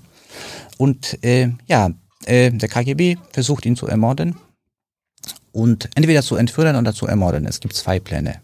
Zuerst wollen sie ihn entführen, wenn sie merken, dass es eigentlich nicht geht, weil es schwierig ist. Er hat ständig Bodyguards. Äh, dann entscheiden sie sich, ihn zu ermorden. Und es gibt zwei Versuche, äh, 57 und dann 59 äh, gelingt das. Es ist Bohdan Staschinski, auch eine Person, ein junger Ukrainer aus der Westukraine, die ausgebildet wurde in Moskau und die ermordet ihn mit einer Giftpistole in seinem Treppenhaus in der Kreitmeierstraße in München. Jetzt liegt er nach wie vor in München begraben. Äh, manche, äh, Melnick äh, ist bekannt, ähm, war an diesem Grab 2015, hat Blumen niedergelegt, hat das gepostet, sozusagen da seine Verehrung, Verehrung, ja, Verehrung, auch öffentlich gemacht. Ähm, ist, kann man das wirklich so einfach sagen, dass, weil es in der vor allem Westukraine das kollektive ähm, Gedächtnis gab und gibt, des Leidens unter dem sowjetischen Terror, dass dann automatisch jemand, der äh, vom sowjetischen Geheimdienst ermordet wird, automatisch in, den, in die Rolle ähm, eines Märtyrers, einer Kultfigur rückt? Ist das der simple Mechanismus? Ähm, ja, so, so, einfach, so ganz einfach ist es nicht. Es, es gibt noch ein, ein wichtiges Element mhm. und das ist die ukrainische Diaspora. Also Bandera wird ermordet, 59 in München. Und er wird als eine, als ein Nationalheld dargestellt. Als ein ukrainischer Politiker, der im Kampf für den ukrainischen Staat gefallen ist. Und es wird ein, ja, den Kult, den wir heute aus der Westukraine kennen, der hat, wurde zu dieser Zeit etabliert in der, von der ukrainischen Diaspora in München, in Kanada, in den USA, in England und dieser Kult, der zu dieser Zeit, 60er Jahre, 70er Jahre, herausgearbeitet wird, ändert sehr stark diesem Kult, der in der Westukraine nach der Auflösung der Sowjetunion Anfang der 90er Jahre mhm. zustande kommt. Das heißt, das, das, ist, das, ist, das, ist, das ist eine wichtige Etappe in dem Kult. Die, die ukrainische Diaspora und da sind die UN-Veteranen, die in die Massenmorde involviert waren. Da sind äh, Leute wie Petro Mirczuk, der äh, für die in der Propagandaabteilung der UN war, die das zu dieser Zeit ziemlich professionell machen. Mirczuk veröffentlicht schon 61, zwei Jahre nach dem Mord, eine Hagiografie von Stepan Bandera. Er schreibt in der Einleitung, es ist eine Hagiografie, also Biografie von einem Heiligen und die entwickeln dieses Narrativ von Bandera als einem Nationalhelden, einem Freiheitskämpfer, als einem antideutschen Freiheitskämpfer, einem antisowjetischen Freiheitskämpfer. Das, das, das machen sie schon Anfang 60er Jahren. Und das ist, nicht alle Menschen in der ukrainischen Diaspora äh, sind positiv auf Bandera und die OUN zu sprechen, mhm. aber dadurch, dass er durch die Sowjetunion ermordet wurde und dass wir den Kalten Krieg zu dieser Zeit haben, wird er zu einer wichtigen, vielleicht sogar der wichtigsten Kultperson in dieser Zeit in der ukrainischen Diaspora. Und der Kult ist sehr stark in der ukrainischen Diaspora. Ich habe es detailliert untersucht und auch beschrieben. Jedes Jahr und vor allem alle fünf und zehn Jahre werden äh, ja, Veranstaltungen für ihn organisiert und die bestehen aus einem politischen und aus einem religiösen Teil. Das heißt, sie beginnen mit einer, mit einer Messe für Bandera und danach gibt es einen politischen Teil, wo Kinder Gedichte über Bandera vortragen, wo sie Lieder über äh, ihn singen, wo sie alle zusammen äh, singen und da sind große Veranstaltungen, kommen, kommen 100, 200, 200 Menschen zu seiner Veranstaltung. Es gibt auch Demonstrationen für Bandera, äh, also öffentliche Demonstrationen für, für, für Bandera. Die Demonstranten marschieren zu, zum Beispiel zu einer sowjetischen Botschaft und wollen mhm. eine sowjetische Botschaft besetzen oder ein Konsulat besetzen und rufen, dass Bandera ein Held war. Das ist, das ist alles Teil dieses Kultes. Sie drucken Briefmarken, die zwar von keinem Land anerkannt sind, aber die gibt es ja, Gedichte werden immer wieder in den, in den, in den Zeitungen veröffentlicht, der ukrainischen Diaspora. Es gibt den Plan, eine Straße, die Kreitmeier Straße in München. Wo er gewohnt hat. Genau, umzubenennen zu Bandera Straße. Und das ist ein realistischer Plan, aber die Stadtverwaltung München lehnt es ab. Also die Stadtverwaltung. Also wenn du sagst, es gibt, das heißt es gab, es war es, es gab, vergangen. Es ja. gab damals. Aber die Stadtverwaltung München lehnt es ab und die Straße wird nicht umbenannt. Das heißt, man auf der einen Seite außerhalb der, der, der ukrainischen Diaspora weiß man oder ahnt man, wer Bandera war. Und in der ukrainischen Diaspora hat man diese Verblendung, die durch den Kult entsteht, durch diese kollektive ja, Verehrung. Welche Rolle ähm, spielen, ich, ich glaube, äh, es gibt das inzwischen auch als, äh, oder gibt es schon lange als, als Schimpfwort, die Banderistas, äh, oder auf Russisch heißt es so ähnlich, glaube ich, also ähm, welche Rolle spielt, spielen die und der Kult ähm, im Zusammenhang mit dem Maidan und der Entwicklung ähm, der Ukraine, vor allem seit 2014? Mhm, das, das, das ist wichtig, aber was, ich, was man eigentlich noch davor erwähnen muss, ist die sowjetische Propaganda, weil du hast Banderovci gesagt ja. oder Banderivci, mhm. gibt es auf Polnisch, Russisch ukrainisch und die sowjetische Propaganda greift Bandera auch auf zu dieser Zeit und die OUN und UPA greift sie auf und sagt, das ist, das ist diese Bewegung, die mit Nazi-Deutschland zusammengearbeitet hat und die, und die schlimmer als Nazi-Deutschland ist, weil wir Nazi-Deutschland schon besiegt haben. Aber die sind immer noch da. Die sind noch mhm. aktiv. Das sind die, sie, sie werden zuerst ukrainisch-deutsche Nationalisten genannt, später ukrainische Nationalisten und die Verbindung äh, als Kollaborateure oder eigentlich als ein Teil der Nazi-Bewegung ist sehr stark. Das ist ja Propaganda, Kriegspropaganda, um die UPA zu besiegen und das dauert bis in die 50er Jahre und später äh, äh, ja, Bandera und andere OUN-Exilanten werden als Kapitalisten bezeichnet. Also mhm. als Personen, die Geld nehmen von den Geheimdiensten. Also sozusagen die beiden, die beiden schlimmsten Kategorien äh, der klassisch, ähm, der, der orthodox kommunistischen Ideologie, nämlich A Faschisten und B Kapitalisten, werden hier zusammengeführt. Ja, genau. Das, das, die Idee mit dem Kapitalismus kommt etwas später zustande. Mhm. Das mit den deutsch-ukrainischen Nationalisten, das gibt es schon 45 und mit Kapitalismus Ende 40er Jahre. Und da wird Bandera auch als eine wichtige Figur dargestellt. Es gibt eine interessante Karikatur, die Beerdigung des äh, ukrainischen äh, Kapitalismus und Bandera ist die Witwe, die Hauptperson in dieser Karikatur, ist eine, eine Frau und die hat taucht immer wieder in der ukrainischen, in der, in der, in der sowjetischen Propaganda in der, in der Ukraine auf. Er ist, ist, er ist ein Teil da, äh, davon. Und das mobilisiert die Westukrainer auch gegen die sowjetische Propaganda und für Bandera, weil sie sehen, dass die sowjetische Propaganda nicht stimmt. Das ist eine Verzerrung der Realität. Und das der setzen Sie dann eine eigene Verzerrung entgegen. So kann man das sagen, ja. Verzerrung wird mit Verzerrung gekontert. Das Ergebnis ist selten Wahrheit. Ähm, äh, aber dann nochmal doch zu der Frage, welche Rolle spielt der Bandera-Kult äh, im Zusammenhang mit dem Maidan und in den Jahren danach? Das ist auch Teil des russischen Narrativs jetzt, dass gesagt wird, ah, guckt mal an, ähm, äh, es gibt vor allem nach 2014 gibt es zunehmend Bandera-Statuen. Es wird behauptet, der 1. Januar sei äh, nationaler Feiertag zu Ehren Banderas. Äh, was glaube ich historisch nicht wahr ist. Der 1. Januar ist ähm, der Neujahrstag und deswegen Feiertag, aber es ist eben auch der Geburtstag äh, von Stepan Bandera. Aber es ist kein nationaler Feiertag. Nicht? Also welche Rolle, ähm, welche Rolle spielt nochmal die, äh, die Verehrung und der Kult und die Person im Kontext, sag ich mal, des Maidan? Ja, ja. Das, ist ein nationaler Feiertag nur in kleinen Gruppen, der, ja. der Diaspora oder der aktiven Bandera-Verehrer, aber kein staatlicher Feiertag. Ja, um da, das zu beantworten, dann muss man äh, zu den äh, späten 1980er und den frühen 1990er mhm. Jahren zurückkommen, als der Bandera-Kult in die Westukraine kommt.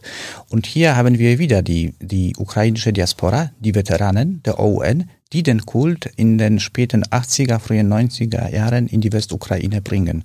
Es werden äh, Denkmäler für Bandera, Statuen gebaut in Stare Uchriniv, wo er geboren wurde. Eine Statue wird sogar aus einer Lenin-Statue umgegossen. Eine Lenin-Statue in Kalusch, in der Kreishauptstadt, wird mhm. eingegossen und da, daraus wird eine Bandera-Statue äh, gegossen. Und die steht sogar bis heute. Die zwei ersten Bandera-Denkmäler werden gesprengt von dem, von dem NKVD. Mhm von den sowjetischen Truppen. Und äh, ja, es ist eine, eine Massenbewegung. Es entsteht eine Massenbewegung, eine antisowjetische Massenbewegung, die sich für den ukrainischen Staat ausspricht. Und Bandera ist wieder ein Teil davor als ein Nationalheld. Kein, kein realer, faschistischer, ultranationalistischer Politiker, sondern als ein Nationalheld, der für die Ukraine gekämpft hat und gefallen ist.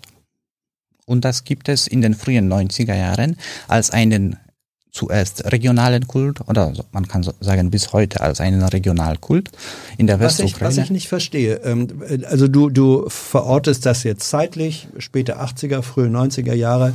1991 wurde die äh, Ukraine nach dem Zusammenbruch, nach der Implosion des Sowjetimperiums, hat sich die Ukraine als souveräner Staat konstituiert in einer Volksabstimmung mit über 90 Prozent Zustimmung.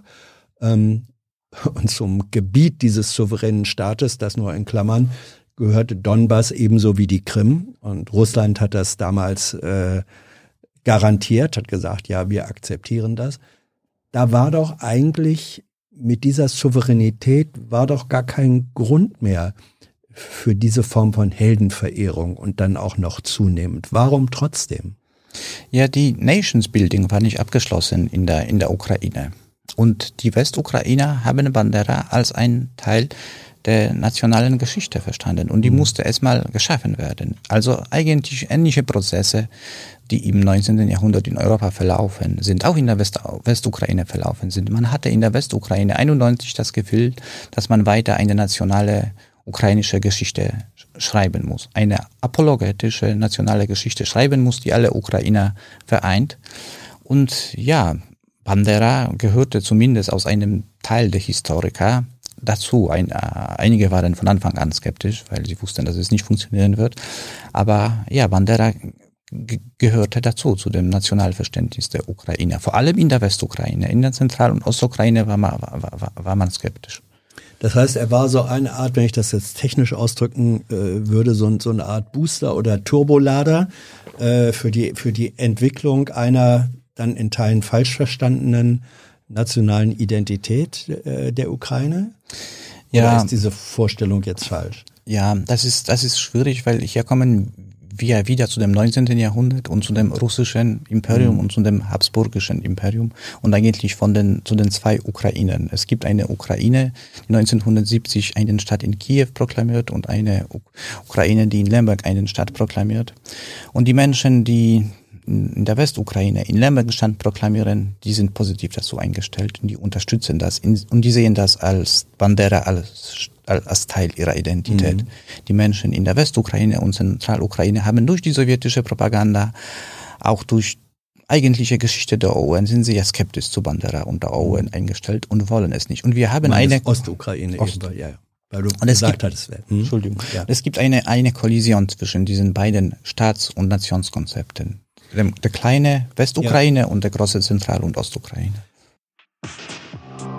Hi, Tyler hier, Producer von Jung und Naiv. Ohne euch gibt's uns nicht. Jeder Euro zählt und ab 20 landet ihr als Produzenten im Abspann auf YouTube. Weiter geht's.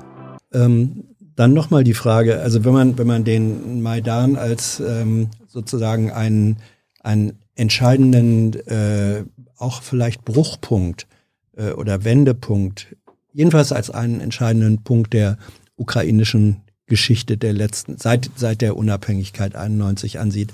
Welche Rolle spielte und spielt Bandera und ähm, die, die ihn verehren, ähm, im Maidan und danach? Also zum ähm, russischen Narrativ gehört ja, dass der Maidan eine faschistische, in Teilen von den USA gesteuerte und inszenierte Putsch gewesen sei, äh, der dann von den faschistischen Kräften in der Ukraine realisiert wurde.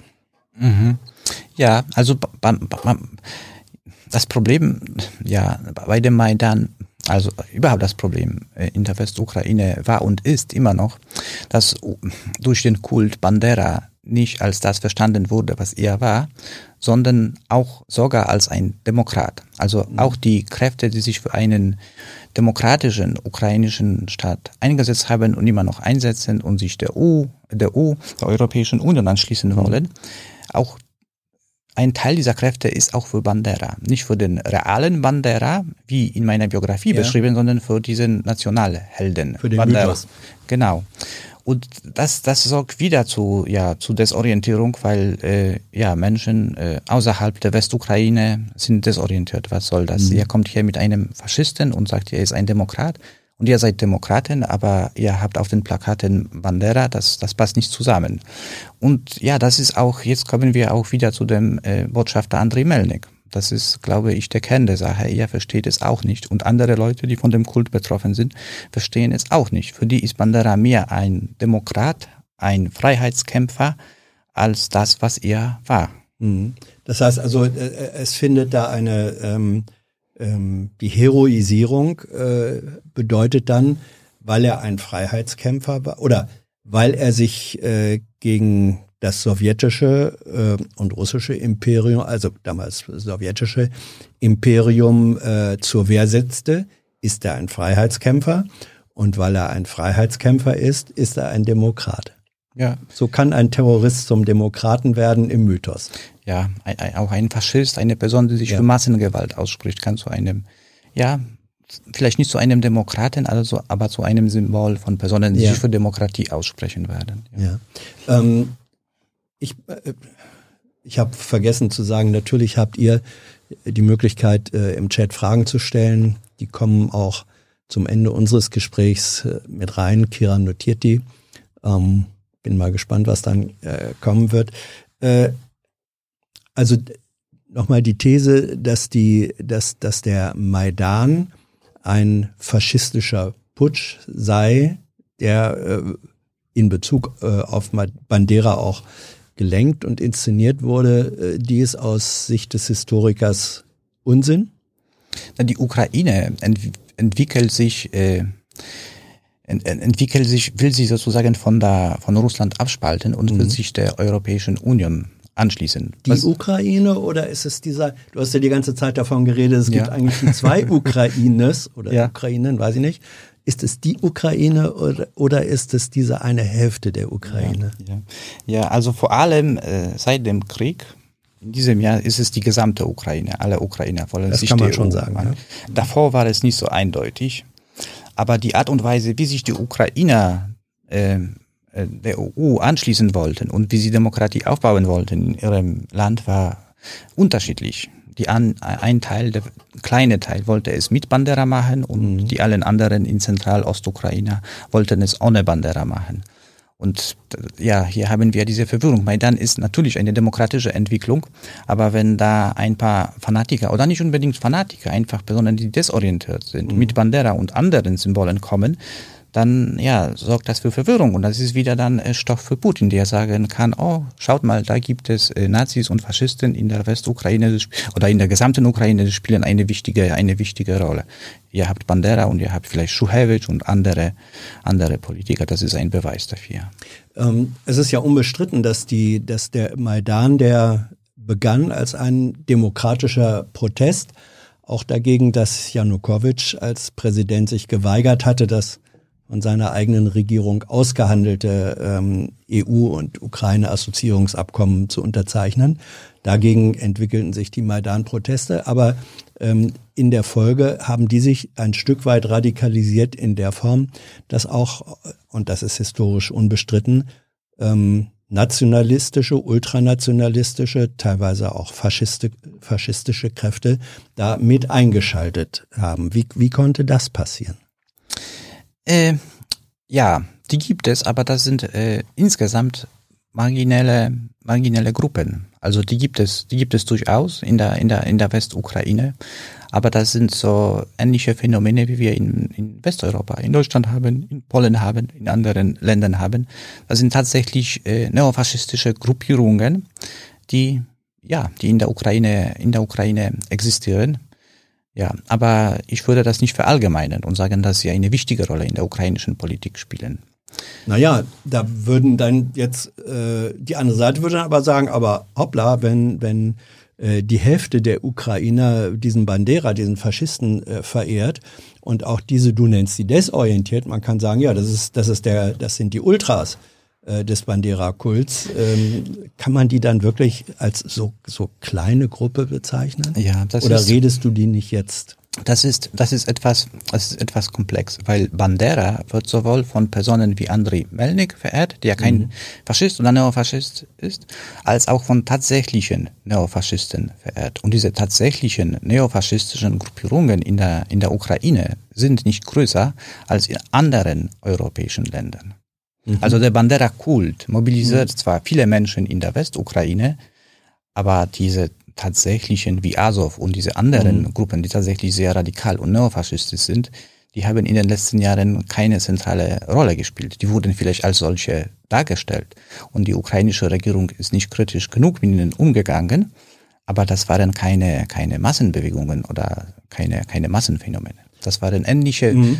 Ähnliche, ähnliche Bewegungen wie die rechtsradikalen Neofaschisten, wie die Neonazis in Deutschland. Also Gruppierungen, die wahrscheinlich nicht ein oder zwei Prozent der Bevölkerung mobilisieren, mhm. auch nicht so groß wie die AfD, viel kleiner. Aber du hast eben das äh, Stichwort Azov genannt, äh, dass das äh, Bataillon oder Regiment Azov ähm, ist sozusagen auch zum militärischen Symbolfigur oder zum Symbolbegriff ähm, für faschistische ähm, Truppenteile äh, geworden. Welche Rolle spielt es? Die ukrainische Regierung sagt, ja, das war am Anfang ein Problem, inzwischen sind die integriert ähm, und äh, es gibt immer noch, hat Melnik auch gesagt, möglicherweise einzelne Fälle, äh, aber es ist nicht die Struktur dieser Militäreinheit. Ist das so? Ich habe mich nicht intensiv mit dem Thema beschäftigt. Aber es ist so ungefähr, wie du, wie du es sagst. Es war am Anfang eine neofaschistische Bewegung und später, später hat man versucht, es zu entradikalisieren. Aber das ist, glaube ich, eher, das stimmt eher nicht, dass man es tatsächlich entradikalisiert hat. Man hat wahrscheinlich zusätzlich noch äh, Personen aufgenommen und mhm. man hat für die Öffentlichkeit das Image entradikalisiert. Aber äh, ich glaube, dass der Kern weiter, weiter neofaschistisch ist. Aber wie gesagt, es ist, es es, es, es ist keine große, keine große Bewegung. Es, es ist nicht etwas, was die ukrainische Politik, was die für die ukrainische Politik entscheidend ist. Es ist etwas, was toleriert wird und ja, was existiert. Man könnte es mit den rechtsradikalen neofaschistischen Bewegungen. Naja, aber es gibt, ich glaube, es gibt kein äh, neofaschistisches äh, Bundeswehrregiment oder so. Also Nein. das ist doch schon eine andere Dimension. Ja. Haben dann nicht diejenigen recht, die sagen, guck mal, das sind die hervorragenden Kämpfer, das sind die großen Helden, auch von Mariupol. Wer sich auf die bezieht, äh, der lobt doch äh, faschistische Militärorganisationen. Ja, ja, die, die, die kämpfen gegen, gegen Putin, gegen die russischen Truppen, wie alle anderen, äh, viele andere Ukrainer, die sind ein, die sind ein Teil davon. Mhm. Ja. Ähm, ich möchte noch mal zu deiner Biografie äh, kommen. Ähm, du hast auch erlebt, wie schwierig es ist, diesen äh, offenen und historischen und gründlichen Blick auf so eine Heldenfigur zu diskutieren. Du wolltest, ich glaube, das war äh, 2012, also noch vor ähm, der Annexion der Krim und auch noch vor der Unterstützung äh, der Separatisten im Donbass. Da wolltest du in der Ukraine aus deinem Buch äh, lesen und über die Person Stepan Bandera diskutieren. Was passierte da? Das war, als das Manuskript ja abgeschlossen war, aber noch nicht mhm. eingereicht wurde an der Universität Hamburg als Dissertation, hat mich eingeladen, die Heinrich-Bill-Stiftung, der, der ARD war dabei und ich glaube die Botschaft, die deutsche Botschaft in Kiew. Die äh, haben nicht ARD, DAAD, nicht? Also Deutsche Akademische Deutsche Austausch. Ja. Genau. Mhm. Die haben mich äh, eingeladen, die haben, die hatten eine Vorlesungsreihe zu dieser Zeit, haben andere Historiker auch aus Deutschland eingeladen, um vorzutragen an Universitäten in der, in der Ukraine. Und ich sollte in Dnipropetrovsk, in Kiew und in Lemberg vortragen. Insgesamt sechs Vorträge waren geplant. Und die in Lemberg konnten gar nicht äh, organisiert werden, weil alle Universitäten und Institute in Lemberg haben gesagt, das machen wir nicht. Das mhm. wird, das wird, hier passiert was Schlimmes, wenn jemand über Bandera vorträgt. Dann äh, sollten vier stattfinden, zwei in Kiew und zwei in Dnipropetrovsk. Und ich, als ich im, auf dem Flughafen in Kiew war, aus dem ich nach Dnipropetrovsk fliegen sollte, dann habe ich einen Anruf von den Organisatoren bekommen, dass ich auf dem Flughafen bleiben sollte und nicht weiter fliegen sollte, weil die Vorträge in Dnipropetrovsk nicht stattfinden werden, weil die Veranstalter die Universitäten abgesagt haben. Und dann von den zwei äh, Vorträgen, die in Kiew geplant waren, ist nur einer geblieben in der deutschen Botschaft. Und die Geschichte dahinter war, dass äh, ja das was Svoboda zu dieser Zeit die Universitätenveranstalter angerufen und eingeschüchtert hat und hat gesagt, hier wird über Bandera nicht vorgetragen. Und am Ende gab es nur den einen Vortrag in der, in der deutschen, in der deutschen Botschaft in, in Kiew. Und es war eine gute Veranstaltung. Es gab Proteste zwar vor der Botschaft, es gab die Svoboda die Svoboda-Partei, die dort demonstriert hat, die haben gesagt, dass ich ein Enkel von Goebbels bin und äh, ich weiß nicht, dass irgendetwas haben sie dort auch erzählt. Aber der Vortrag selbst war gut. Es sind viele, die Botschaft war voll und ich habe, konnte alles, das Manuskript vorstellen. Es gab interessante Fragen, es gab eine, eine, eine interessante Diskussion. Ja, aber wenn, wenn von eigentlich sechs geplanten Veranstaltungen ja. dann nur noch eine stattfinden kann und die dann auch noch im Schutzraum der deutschen äh, Botschaft.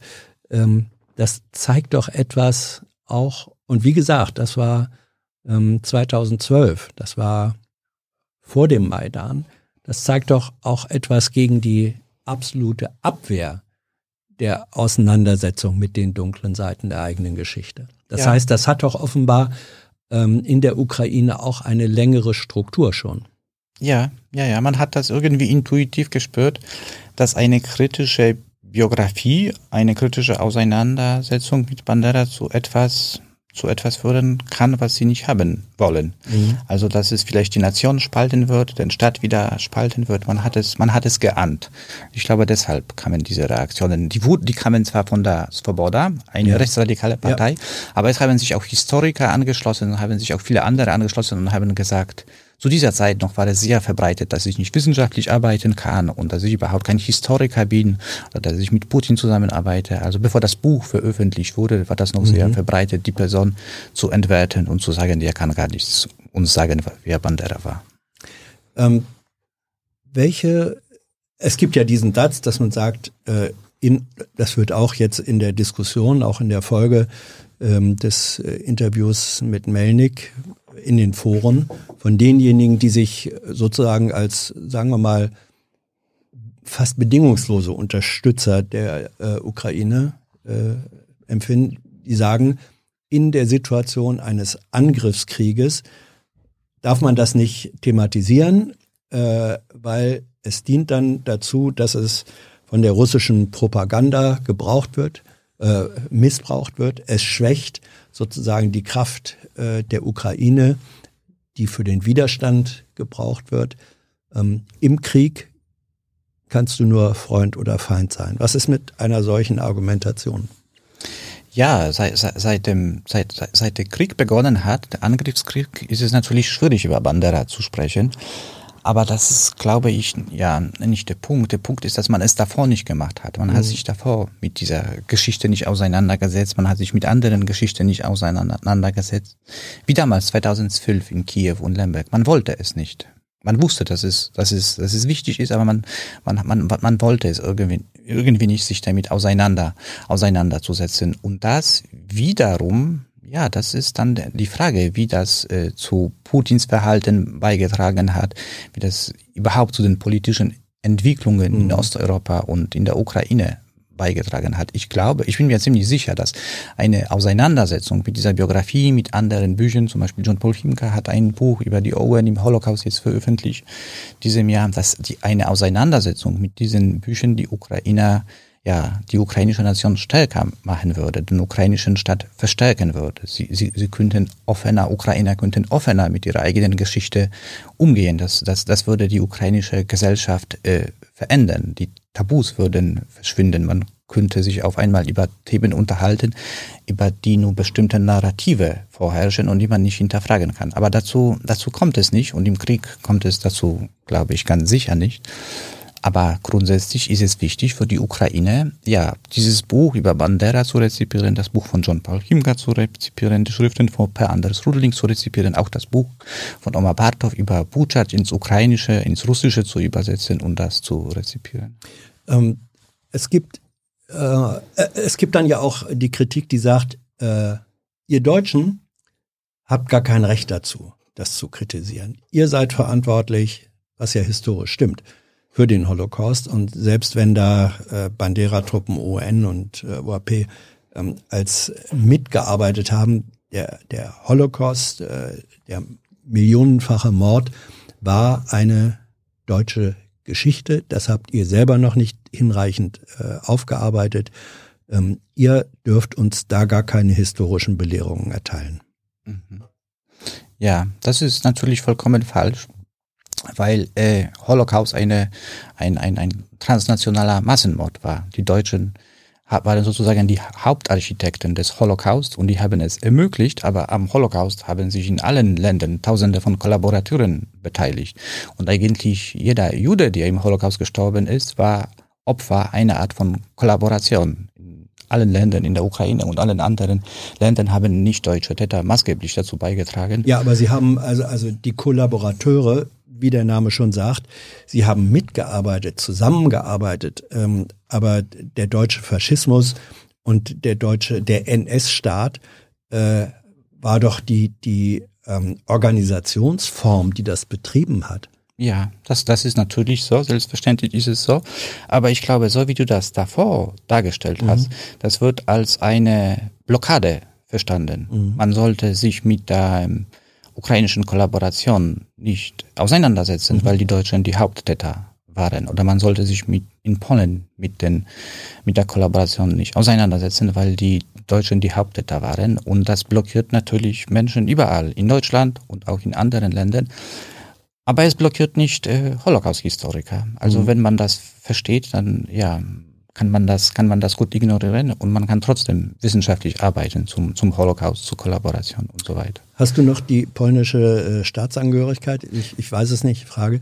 Ähm, weil ich glaube, im Jahr 2018 wurde in Polen ein äh, Gesetz erlassen, ähm, demzufolge äh, es verboten war, von äh, KZs, äh, von polnischen KZs äh, zu sprechen und äh, indem es unter Strafe gestellt äh, wurde, wenn ähm, Historiker es so äh, darstellten, dass es eben auch in Polen Menschen und Institutionen gab, die an der Vernichtung mitgewirkt haben. Äh, wie ist in Polen, also in deinem Heimatland, äh, die, wir haben jetzt darüber gesprochen, dass in der Ukraine ein Stück weit einfach diese, die, die Auseinandersetzung mit der Geschichte nicht passiert. Wie ist das in Polen? Ja, ja, ja. Also ich habe die polnische Staatsangehörigkeit, ich mhm. habe die deutsche und polnische Staatsangehörigkeit und die Entwicklung in Polen ist tatsächlich, ja, hat sich sehr äh, verschlechtert. Äh, es gab Polen noch 2001, als Jan Tomasz Gross das Buch über Jedwabne veröffentlicht hat, also dieses Massaker in Jedwabne, mhm. wo Polen ohne Deutschen die jüdischen Nachbarn ermorden, war sehr anders als jetzt, als die nach dem Peace-Partei die Macht übernommen hat, hat entsprechende Gesetze eingeführt, die äh, Holocaust-Forschung kriminalisieren. Man muss sagen, kriminalisieren. Es gab mhm. ein Gerichtsverfahren gegen Barbara Enkelkin und Jan Grabowski, die das Buch äh, ja den Sammelband äh, äh, äh, über den Holocaust in Polen geschrieben haben. Und ich habe selbst in den letzten zehn Jahren äh, mich mit der habe die deutsch-polnische Kollaboration erforscht und habe jetzt ein Manuskript abgeschlossen über polnische Bürgermeister mhm. im Generalgouvernement. Das sollte nächstes Jahr veröffentlicht werden. Und ich werde das jetzt als Habilitation an der FU mhm. einreichen, so dass ich eigentlich noch mehr zu Hause in den, ja, in, im Generalgouvernement, in der Kommunalverwaltung Generalgouvernement bin als bei Bandera, weil das ist etwas, was ich vor zehn Jahren äh, abgeschlossen habe. Und die letzten zehn Jahre habe ich intensiv polnische Bürgermeister im Generalgouvernement und was, äh, intensiv die Kollaboration ja. zwischen Bürgermeistern und Kreishauptmännern, Stadthauptmännern erforscht. Kannst, kannst du da, äh, also natürlich keine, keine Vorveröffentlichung, ähm, aber was ist, äh, was ist der Befund, auf den du da gestoßen bist, wenn du sozusagen an der Basis, an der kommunalen Basis äh, die Strukturen und äh, Prozesse von des Verhaltens beobachtet hast? Ja, ja, der, der, der Hauptbefund ist, dass die Kommunalebene eine wichtige Rolle im Holocaust gespielt hat. Wir haben uns äh, eigentlich seit dem Zweiten Weltkrieg star stark mit den Nazi-Eliten beschäftigt, mit Berlin und viel weniger, was auf der Kommunalverwaltung passiert ist. In der Kommunalverwaltung, auf der Kommunalebene gab es aber viel mehr Täter als mhm. an der Spitze. Das kann man sich tatsächlich so vorstellen. Ja. Wenig Täter und unten ganz viele Täter. Es war eine andere Art von Täter, aber die Kommunalverwaltung hat eine, eine wichtige Rolle im, äh, ja, bei der Ermordung der Juden und auch bei der, bei der Besatzungspolitik gespielt und es ist ja es ist es ist tatsächlich ein Aspekt, dass man lange nicht erforscht hat. Es gibt überhaupt in der Welt nur zwei äh, Monographien über, über, über Bürgermeister. Peter Romin hat eine Biografie über niederländische Bürgermeister geschrieben und Nico Wotters hat eine Biografie über belgische, französische und niederländische Bürgermeister geschrieben. Und darüber hinaus gibt es keine, keine, keine Bücher über Bürgermeister. Ich werde jetzt die dritte Monographie über Bürgermeister veröffentlichen und alleine das, ja, äh, zeigt, wie wenig man sich mit der Kommunalverwaltung bearbeitet hat. Es zeigt nicht, wie, wie wichtig die Kommunalverwaltung war. Um das zu verstehen, muss man diese, diese Bücher, diese Bücher lesen. Mhm.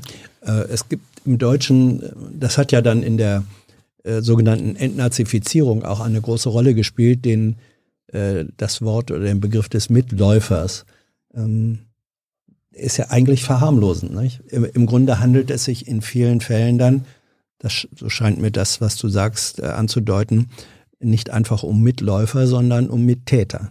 Ja, eigenständige Täter. Eigenständige mhm. Täter, die äh, dann äh, ja unter den äh, Bedingungen, Verhältnissen äh, sich verhalten und entsprechend handeln, die die deutschen Besatzer geschaffen haben. Aber wenn man sich die UN äh, anschaut, ja. und das haben wir heute besprochen, schon Mitte 35 entwickeln sie Pläne, wie sie einen äh, homogenen, ethnisch homogenen ukrainischen Staat aufbauen können.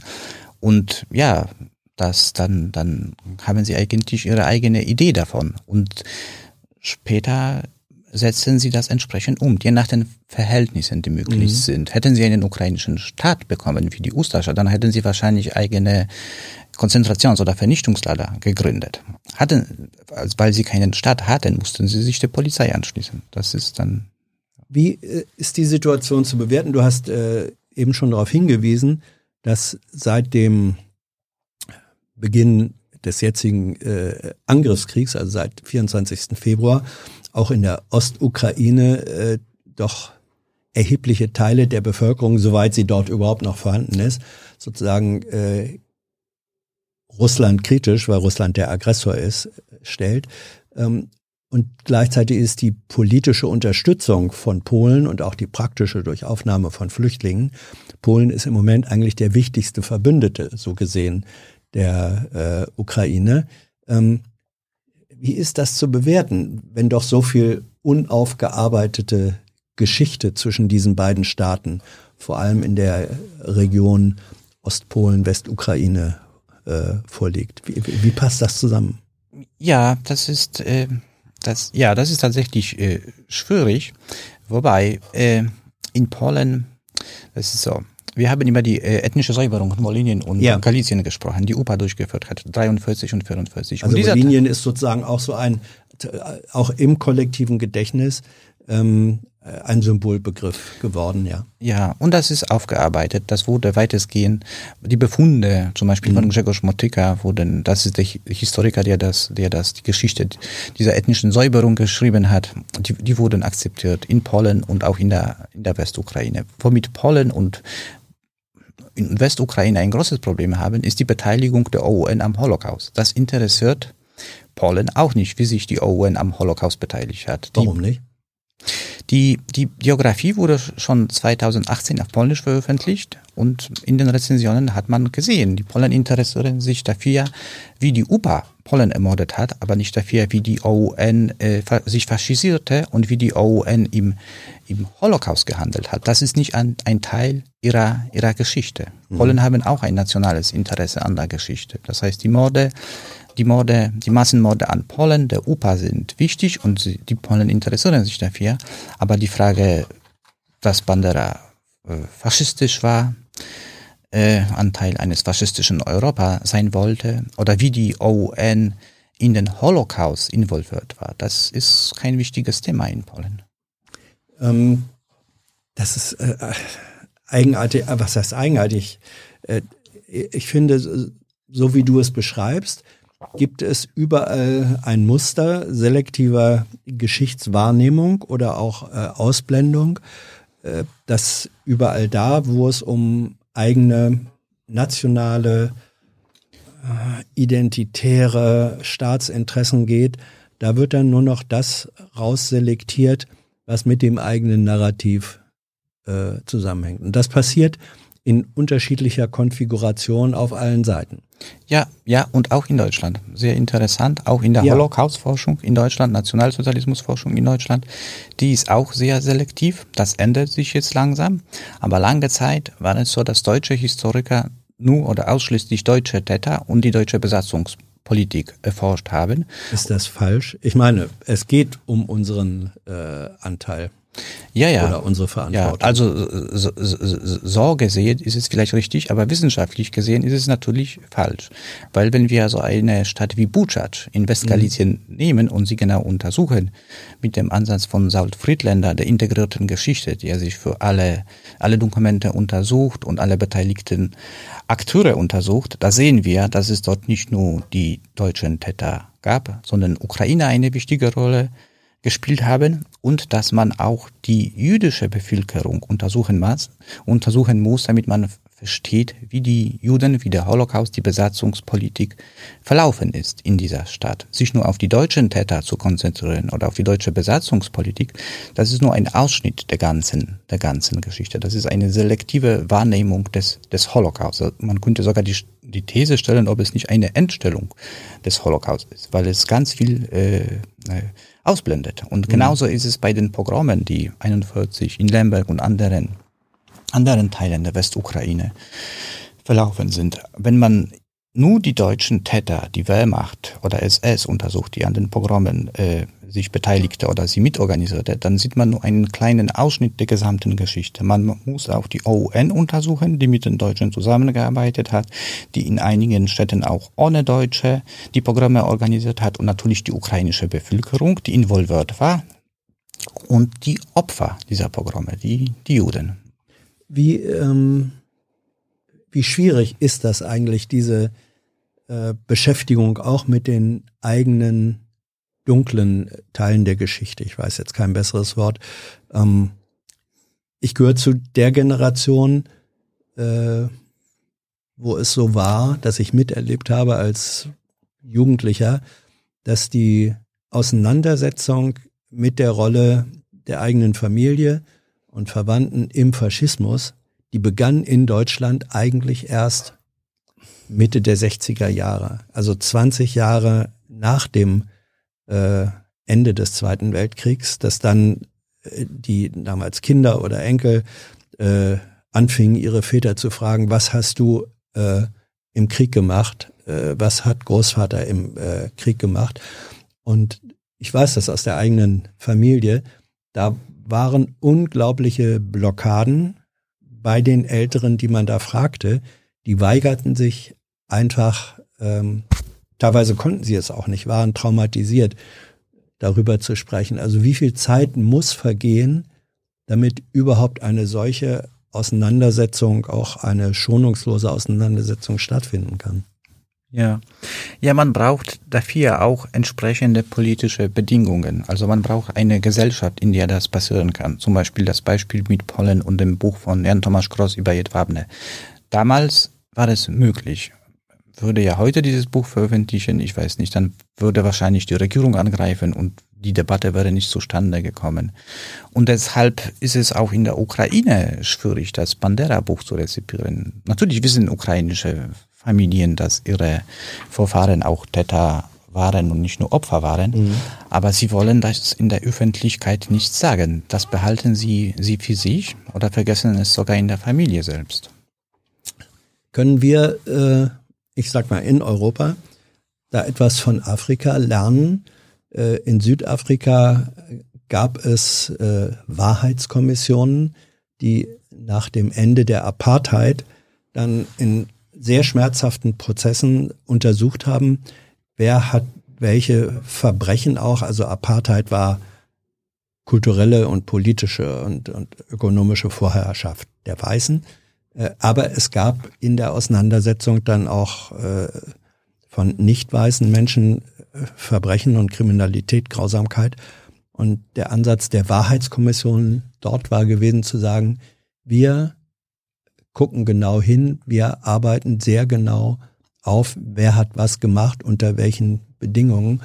Und ähm, soweit ich weiß, ha, hat diese Aufarbeitung viel dazu beigetragen, dass äh, in Südafrika sozusagen ähm, die Apartheid, die, die Grausamkeit für beide Seiten ähm, historisch ja verarbeitet werden konnte. Brauchen mhm. wir sowas auch?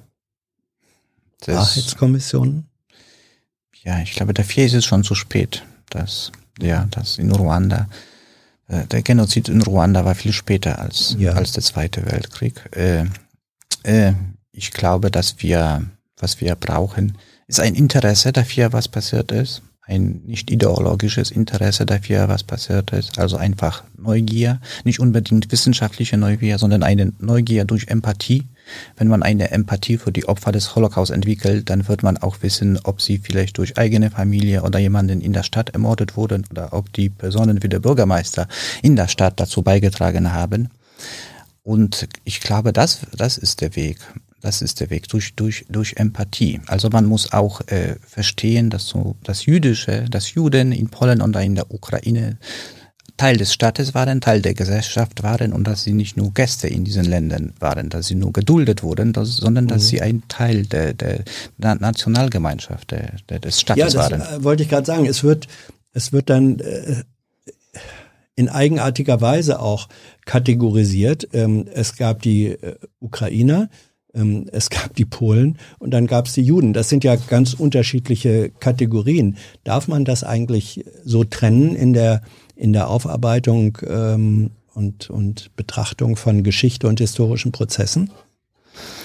Äh, ja, ja, man macht es so. Es ist eine Simplifizierung, eine notwendige Simplifizierung. Manchmal spricht man, schreibt man auch über christliche Polen oder mhm. über jüdische Polen.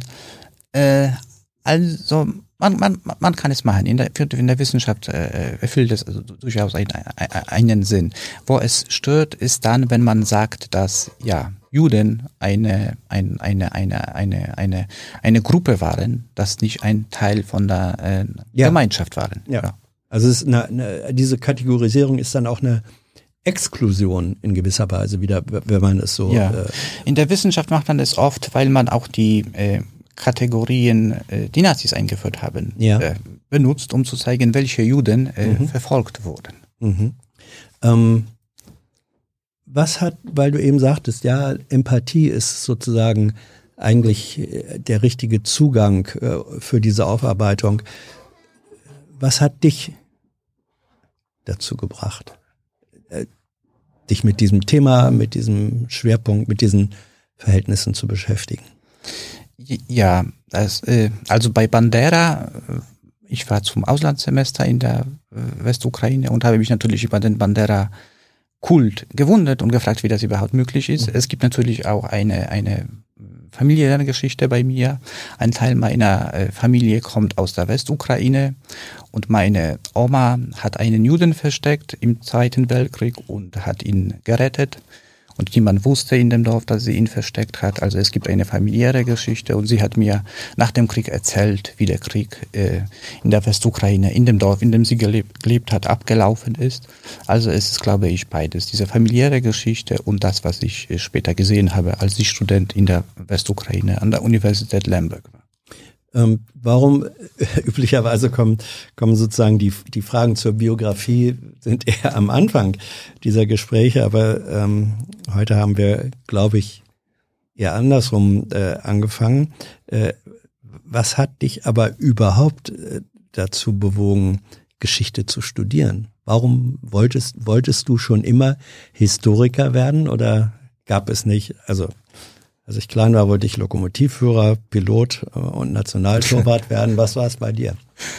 Ich weiß es nicht. Also in der Schule fand ich Geschichte interessant, mhm. aber auch andere Fächer fand ich interessant. Aber ich habe auch gerne über Holocaust gelesen. Ich du hast gerne über Holocaust gelesen? Ja, ich, ich, hatte, ich hatte eine Polnischlehrerin, und es war eine sehr interessante Frau, die hat uns Literatur, polnische Literatur mhm. zum, über Holocaust haben wir gelesen und diskutiert. Ich fand das interessant. Und später habe ich Kulturwissenschaften in Frankfurt an der Oder ja. studiert und ein Teil davon war Geschichte und ich habe wahrscheinlich die meisten Seminare in Geschichte äh, besucht. Und ja, das ist, muss zu dieser Zeit äh, zustande gekommen sein. All diese Kulturwissenschaften mit dem Schwerpunkt Geschichte, Kulturgeschichte, osteuropäische Geschichte, in Frankfurt an der Oder an der Viadrina studiert habe. Also die Viadrina ist ja sowieso eine ganz besondere äh, Universität, weil sie sozusagen, ja man kann das sagen, eine praktische Schnittmenge zwischen äh, deutscher und fast eigentlich auch europäischer Kultur und äh, also im übergreifenden Sinne und dann spezifisch polnischer ist. Was ist, äh, äh in welcher Weise ist, ist diese Form von Universität und Ausbildung eigentlich etwas, was ein Zukunftsmodell sein kann. Du hast da die praktische Erfahrung gemacht. Es hat Vor- und Nachteile. Vorteile ist diese Interdisziplinarität. Man ja. kann äh, Veranstaltungen äh, in der Soziologie, in Geschichte oder in Politikwissenschaften oder Literaturwissenschaften besuchen. Nachteil ist, wenn man sich nicht fokussiert auf irgendetwas, dann äh, ist es danach schwierig. Man hat keine eigentliche Spezialisierung. Also mhm. man kann, man muss sich schon im Studium entscheiden, ob man Sozialwissenschaftler sein will oder Politikwissenschaftler oder wo man, man muss herausfinden, was man nach dem Studium machen will. Ich kann mir vorstellen, dass äh, du gelegentlich den Vorwurf hörst, in welcher Sprache auch immer, du seist ein Nestbeschmutzer. Äh, ja, in Deutschland, ja, in Polen, ja, ja, ja, das, das hört man, ja, das hört man immer, immer mhm. wieder, wenn man zum Beispiel, ja, zum Beispiel in Deutschland, wenn man nicht nur über deutsche Täter arbeitet, sondern man den Holocaust breiter versteht, so wie jüdische Historiker ihn breiter verstehen, dann, ja, gibt es immer wieder Konflikte mit deutschen Historikern und auch Trauprüfer, die an die FU gehen. Das gibt es immer, immer wieder, aber ich glaube, man muss auch äh, sehen, dass man, äh, ja, man sollte sich davon nicht einschüchtern lassen. Mhm. Man sollte einfach weiter forschen und ja, auch Themen, die politisch relevant sind, sollten erforscht werden. Ähm, was geht in dir vor? Ich vermute, du, du äh, liest dann ja auch, was in Social Media, auch gerade jetzt in dieser polarisierten äh, Debatte äh, im Krieg geschrieben wird wenn du das liest, das sind ja manchmal sehr simple Weltbilder und Erklärungen und, und sozusagen Ausblendungen auf der einen oder auf der anderen Seite äh, der radikalsten Art. Was denkst du, wenn du so etwas liest? Warum ist das so? Sind das alles, kommen die alle aus einer Trollfabrik oder ist es manchmal auch einfach so, dass das menschliche Gehirn die einfache Lösung braucht, um überhaupt zu denken, wir verstehen es. Ja, ja. Ja, ich versuche es nicht zu lesen, aber ja, man. Du versuchst es nicht zu lesen, warum? Ja, also, es gibt so viel davon und aber aber es ist natürlich eine eine eine wichtige Frage. Ja, wir wir haben entsprechende Interessen und wir müssen das, äh, also viele müssen das, eigentlich alle müssen es simplifizieren, um sich orientieren zu können, weil mhm. man, man kann wie zum Beispiel an den Pogromen in der Ukraine erklärt. Es ist sehr schwierig. Oder an Butschatsch.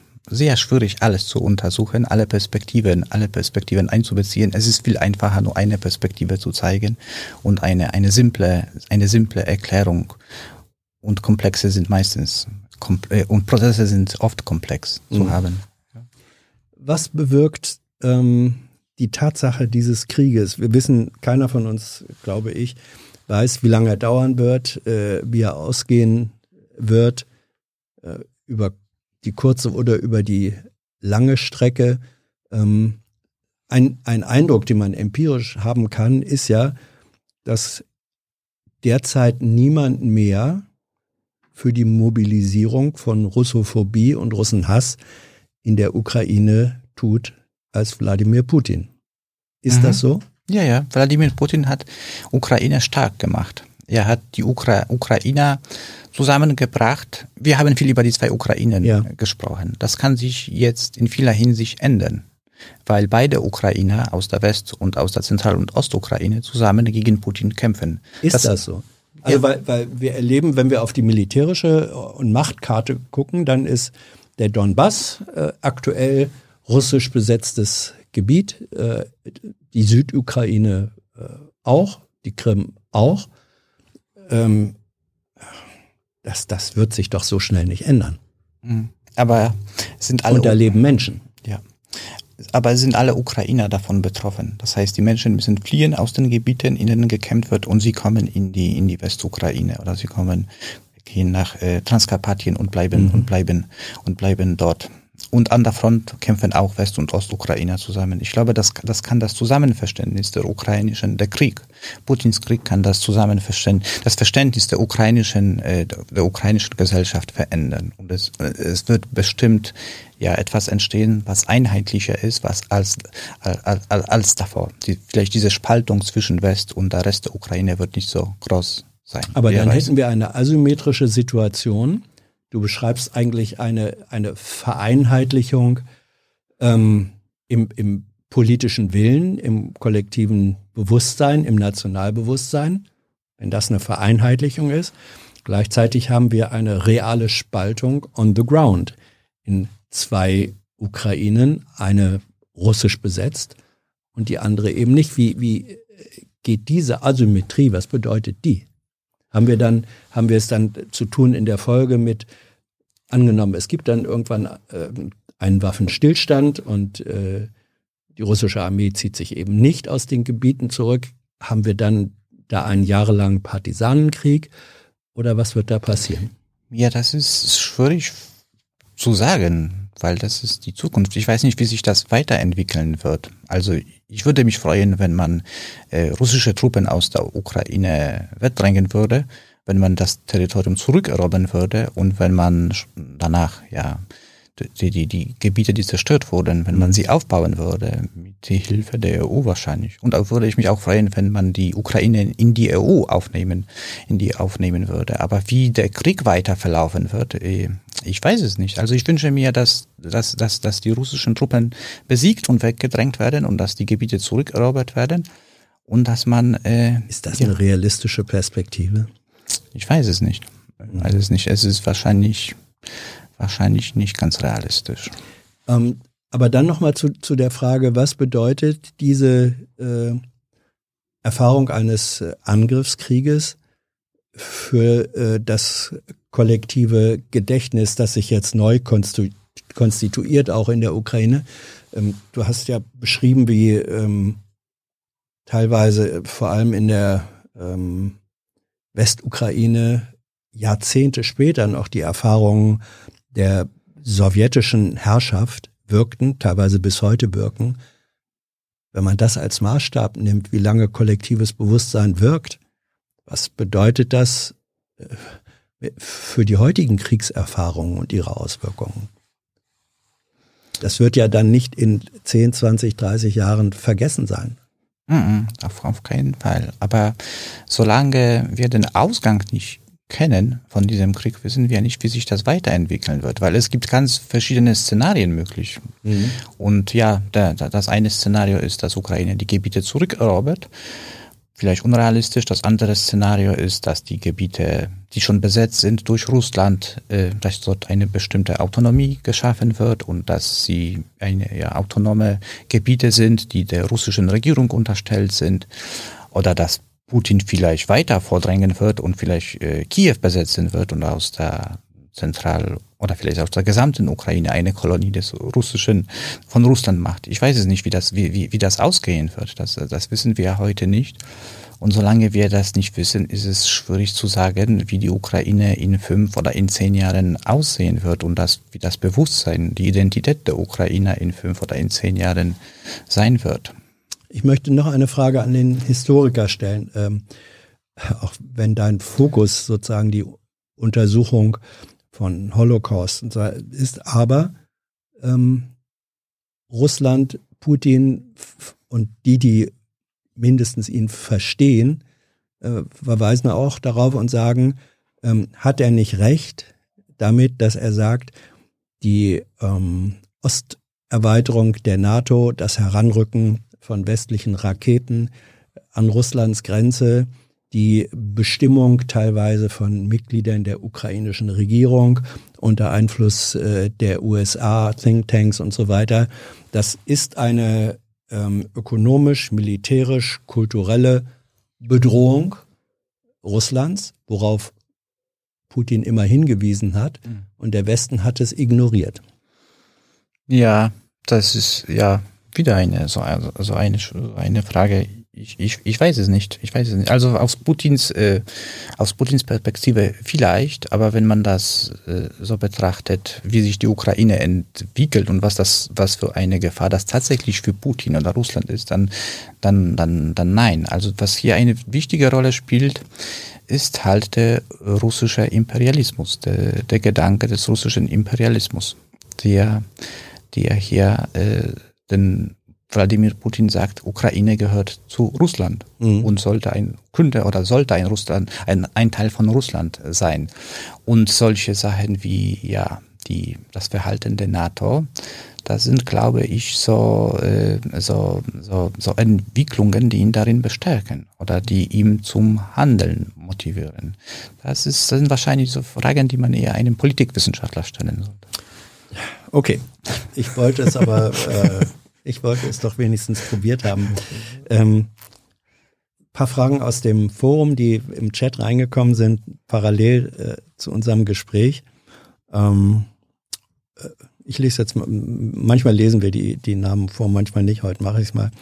Ähm, Utan möchte wissen, was ist eigentlich Kollaboration? Also wie hat sich der äh, Begriff entwickelt und wie wird er definiert, ist Kollaboration lediglich als eine Form der Kooperation ähm, unter nicht symmetrischen äh, Asymmetrie zu verstehen oder wird Kollaboration von Kooperation abgegrenzt? Mhm, ja.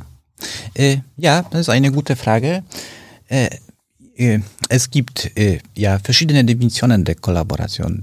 Das breite Verständnis der Kollaboration sagt, dass eigentlich jede Zusammenarbeit zwischen den Besatzern und den Besetzten Kollaboration ist. Und das ist, was ich anwende. Und zentral hier ist zu schauen, welche Motive es für die Kollaboration gibt und wie sich die Kollaboration entwickelt. Das ist sozusagen ein technischer, ein technischer mhm. Zugang. Mhm. Überall, wo zusammengearbeitet wird, sprechen wir über Kollaboration.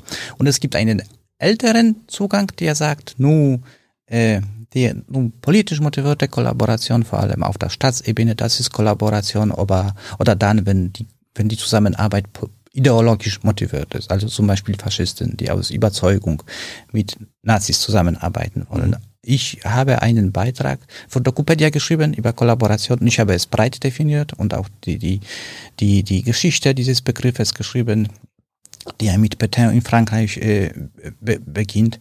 Und ich glaube, also es Petain ist war sozusagen der, der äh, das von Hitler nicht besetzte äh, Gebiet Frankreichs regiert hat, was von Hitler geduldet war.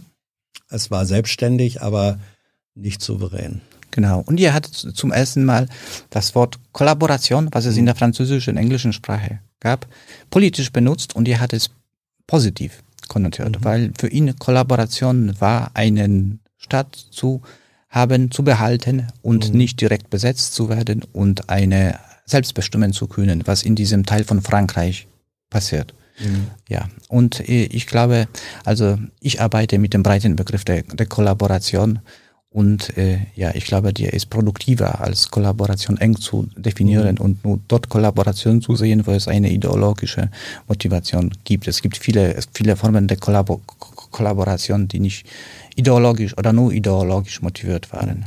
Wobei man dann aber, wenn du mit dem Be äh, breiten Begriff arbeitest, das heißt, du kannst natürlich viel mehr Fälle von Kollaboration als, ich sag mal, technischer Zusammenarbeit finden. Ähm, gleichwohl muss man dann vermutlich doch aber immer noch eine Binnendifferenzierung machen, um welche Art äh, ja. der Zusammenarbeit handelt es sich. Ja. Also sozusagen ja. den engen Begriff in den breiten integrieren, oder?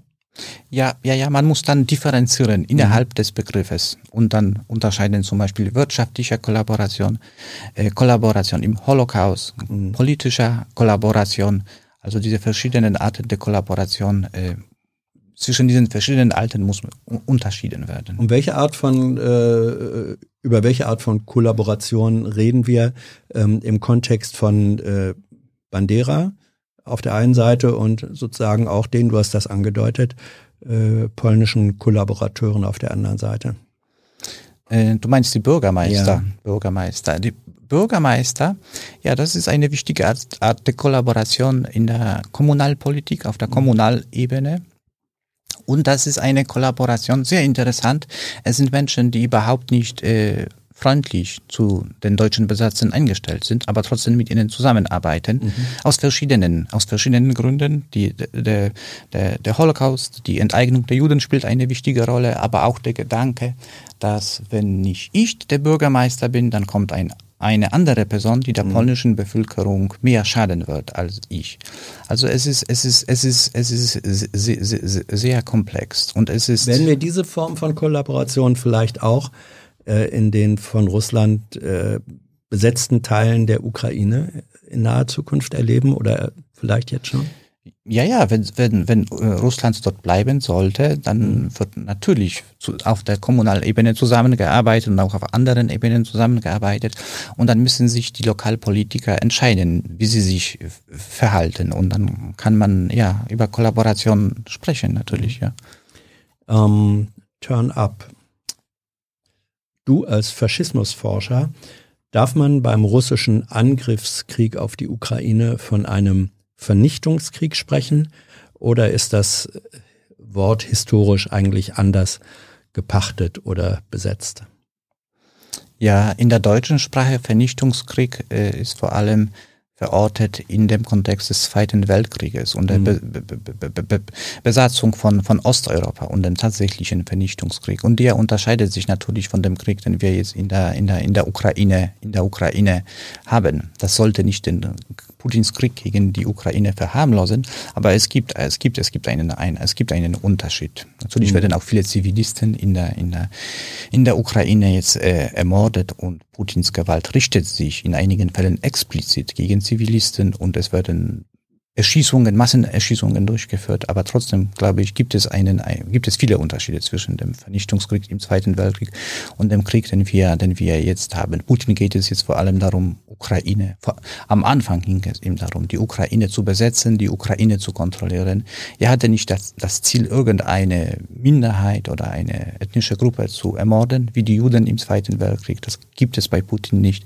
Also es gibt viele, viele, viele Unterschiede zwischen dem Vernichtungskrieg im Zweiten Weltkrieg und Putins Krieg gegen. Was ist aber mit dem Argument, das haben wir auch gehört, und das kann sich auch auf Aussagen äh, Putins und Texte davor äh, berufen, dass gesagt wird, ähm, dieser Krieg vernichtet oder versucht zu vernichten, auszulöschen, ähm, das Recht der Ukraine auf eigene Staatlichkeit und sogar auf eigene Nationalität.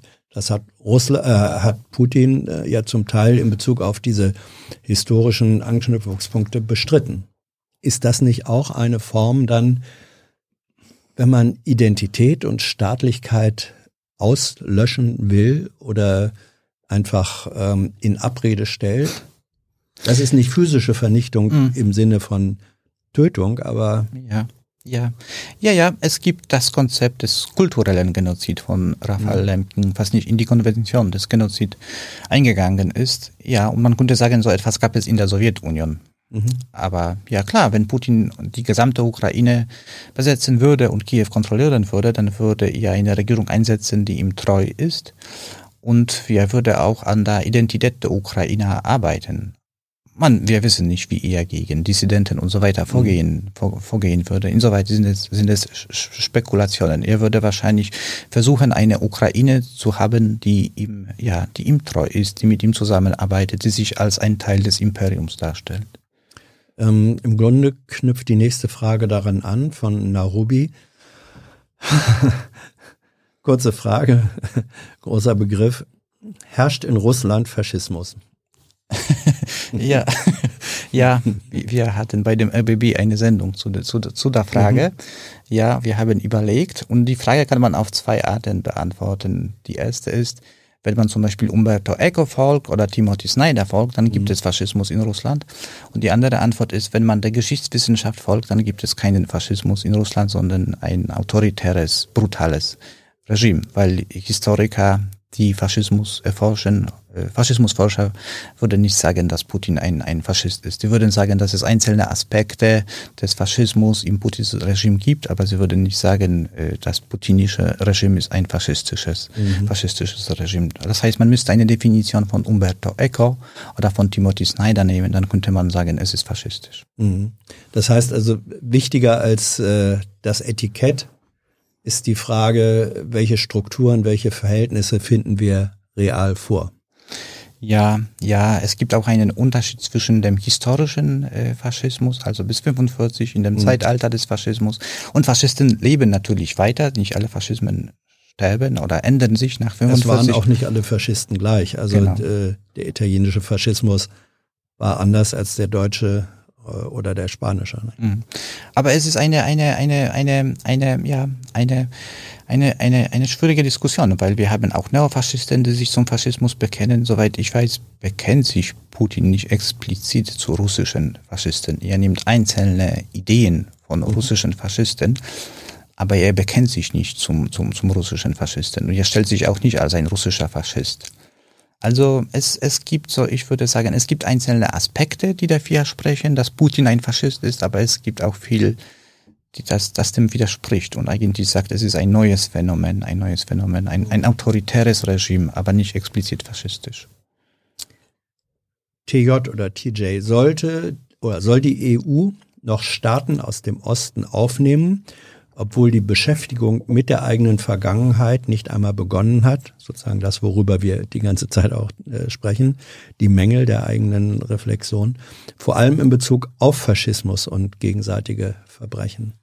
Also darf man dort, wo das nicht hinreichend oder nicht genügend geschieht, darf man, dürfte man die dann dennoch in die EU aufnehmen? Mhm. Ja, ich bin dafür, dass man die Ukraine aufnimmt in die EU und das würde wahrscheinlich auch der Ukraine mhm.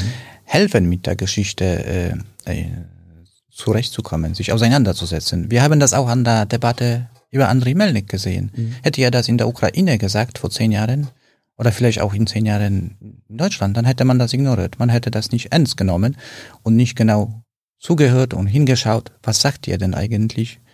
Und jetzt hat man das ernst genommen man hat, man hat, man hat ihm weitere Fragen gestellt, man hat sich dafür interessiert, auch deshalb, weil wir gesichertes Wissen haben. Und ich glaube, wenn man die Ukraine in die EU aufnehmen würde, dann würde das der Ukraine helfen, mit der eigenen Geschichte des Holocaust, des Faschismus, der Gewalt, Antisemitismus sich auseinanderzusetzen. Aber das Beispiel Polen, was du vorhin genannt hast, sozusagen die spricht eigentlich gegen diese These. Ja, ja, ja. Ja, man kann auch, ja, wenn man in der EU ist, ja, ein eigenes. Ja, ja, wir können auch über Ungarn reden. ja, ja, ja.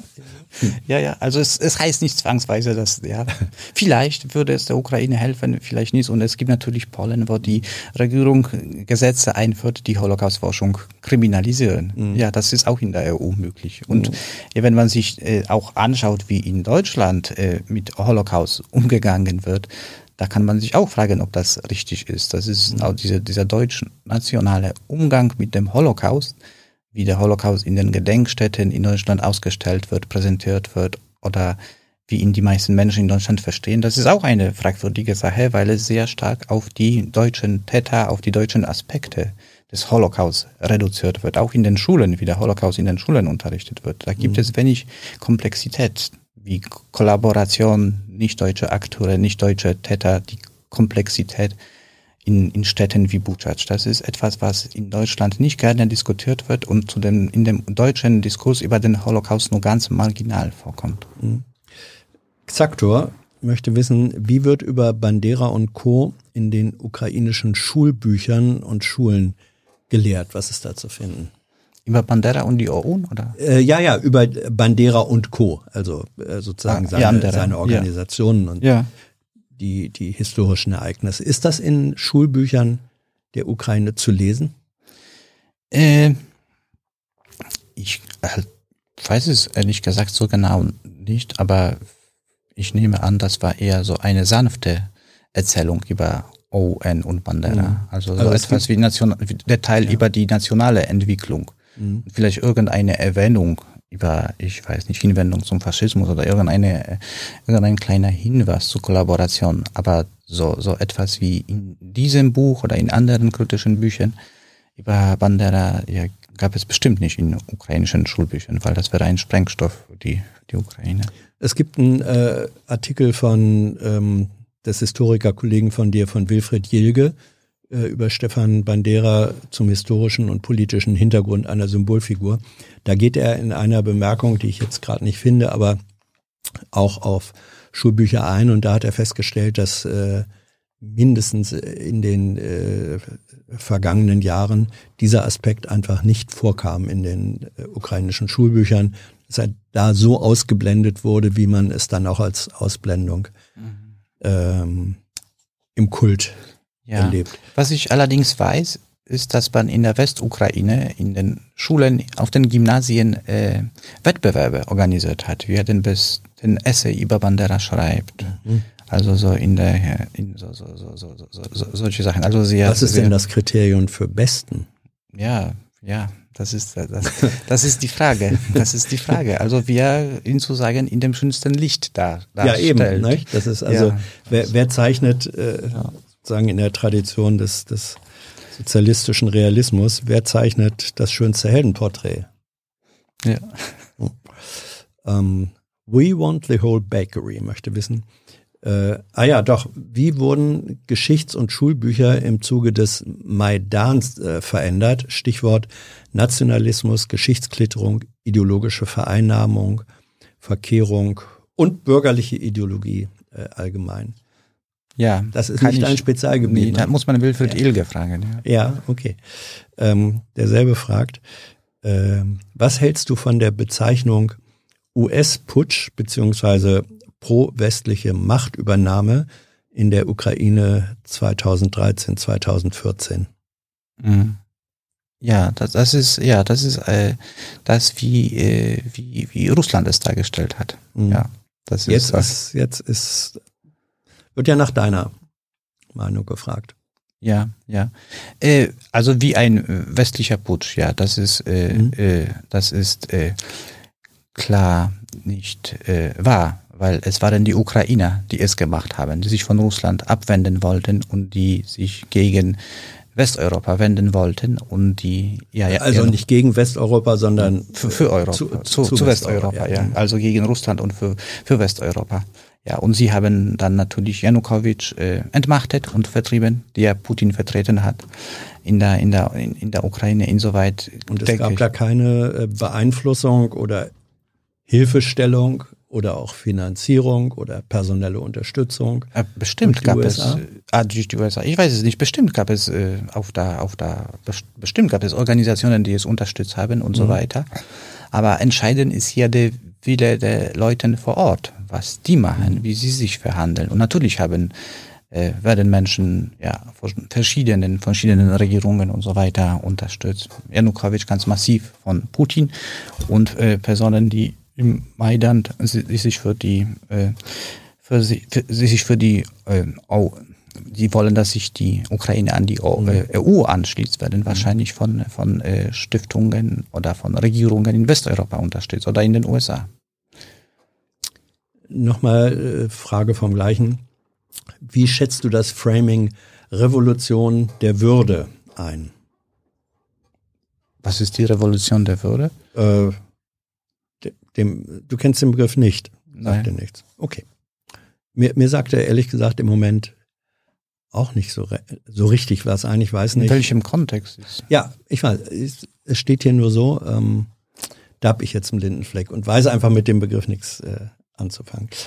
Ja. Ähm, Nicole Büschkens, wie können wir das bewahren, was die Überlebenden des Holocaust uns aus dieser Zeit erzählen, wenn diese Überlebenden nicht mehr da sind? Und es gibt sehr wenige, äh, die noch aus eigener Erfahrung berichten können. Wie kann also Geschichte, wenn die, wenn die Zeitzeugen nicht mehr existieren, wie kann Geschichte und die Erfahrung tradiert werden?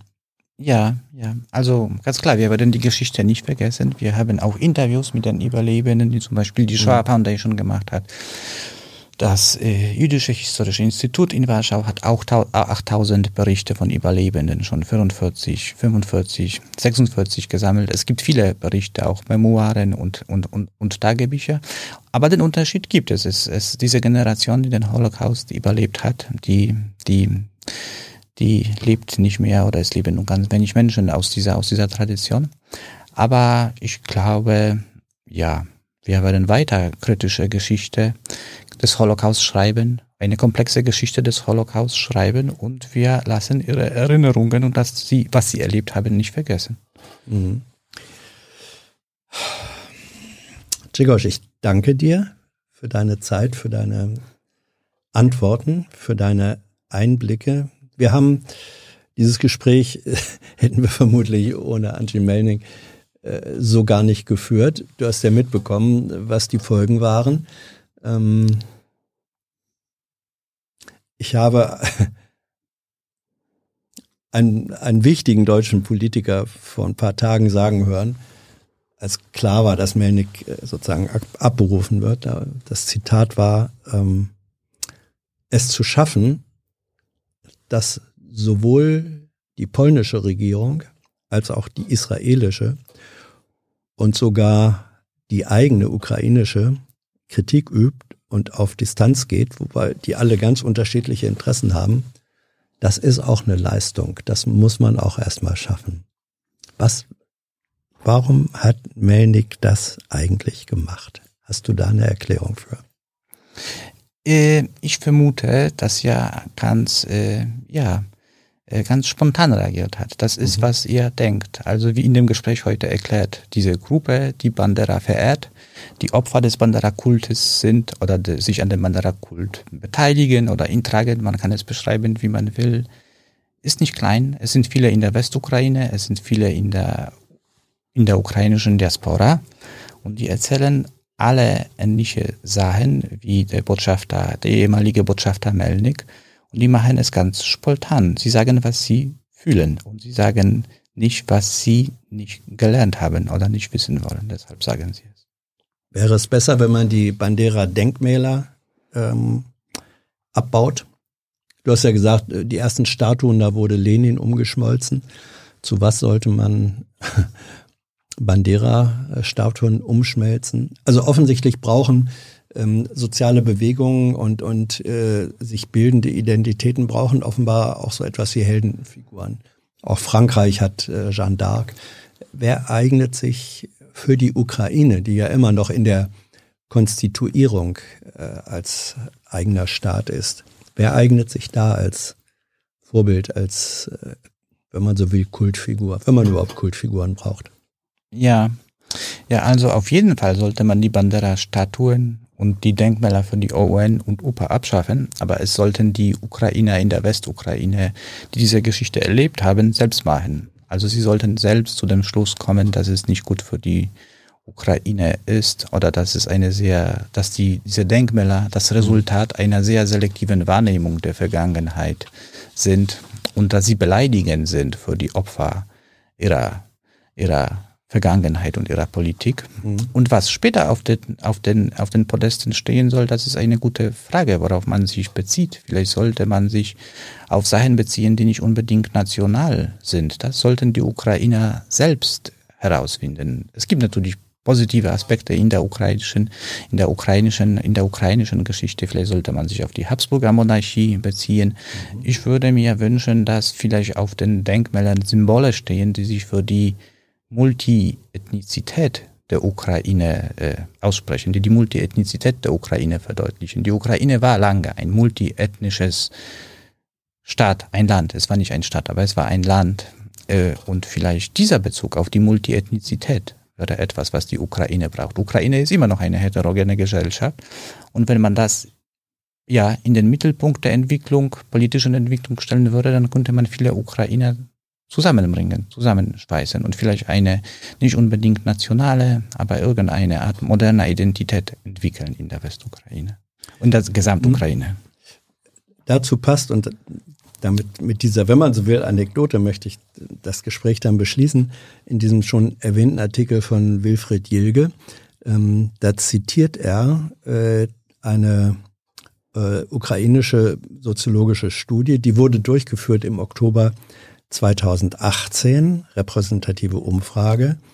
Da wurde äh, gefragt, wie die äh, Befragten äh, zu unterschiedlichen historischen Figuren ähm, welche, welches Verhältnis sie da haben. So, und da stellte sich raus, dass in Bezug auf Stepan Bandera ähm, etwa ein Drittel der Ukrainer eine positive Einstellung hatten. Nicht mehr, aber auch nicht weniger. Ähm, und dann steht da, unter zehn möglichen historischen Persönlichkeiten, die da angegeben worden waren, wo man wählen konnte, nahm Bandera den sechsten Platz ein noch hinter Leonid Brezhnev, dem früheren äh, Generalsekretär der KPDSU. Das ist auch interessant, dass also sozusagen Brezhnev äh, in der Ukraine damals, und das war über das, die, die, das gesamte Staatsgebiet bezogen, sozusagen mehr Anerkennung und positive Resonanz äh, hatte. Ähm, an der Spitzen, an der Spitze der traditionell beliebte Kosaken-Hitman Bogdan Schmelnitsky mit über 73 Prozent. Also eine historische Figur. Ich fürchte so, dass das Finden äh, multiethnischer Symbole und so, das ist dann auch noch eine Utopie. Nicht? Man müsste die Geschichte anders schreiben. Wenn man die Geschichte der Ukraine anders schreibt und ja, die Gewalt ernst nimmt und auch was Chmielnicki gemacht hat, das mhm. ist das größte Massaker, was man hat äh, im 17. Jahrhundert, antijüdische Massaker und überhaupt das größte Massaker bis zum Ersten Weltkrieg. Wenn man das alles ernst nimmt und wenn man die Geschichte anders schreibt, indem man zeigt, dass, die, dass es eine Bereicherung für die Ukraine war, dass sie in verschiedenen äh, Imperien war, dass die Ukrainer mit anderen Gruppen zusammengelebt haben, dass in vielen äh, Städten Dörfern in der Ukraine Juden, Polen und Ukrainer zusammengelebt haben, dass sie das Ukrainer Polnisch gesprochen haben und sich gut mit Polen verstanden haben, dass man das alles als etwas Positives äh, darstellt. Vielleicht kann man die ukrainische Geschichte ändern und eine ja, moderne die Geschichte nicht, aber die Geschichtsschreibung. Die Geschichtsschreibung, das mhm. Verständnis von Geschichte, ja. ja.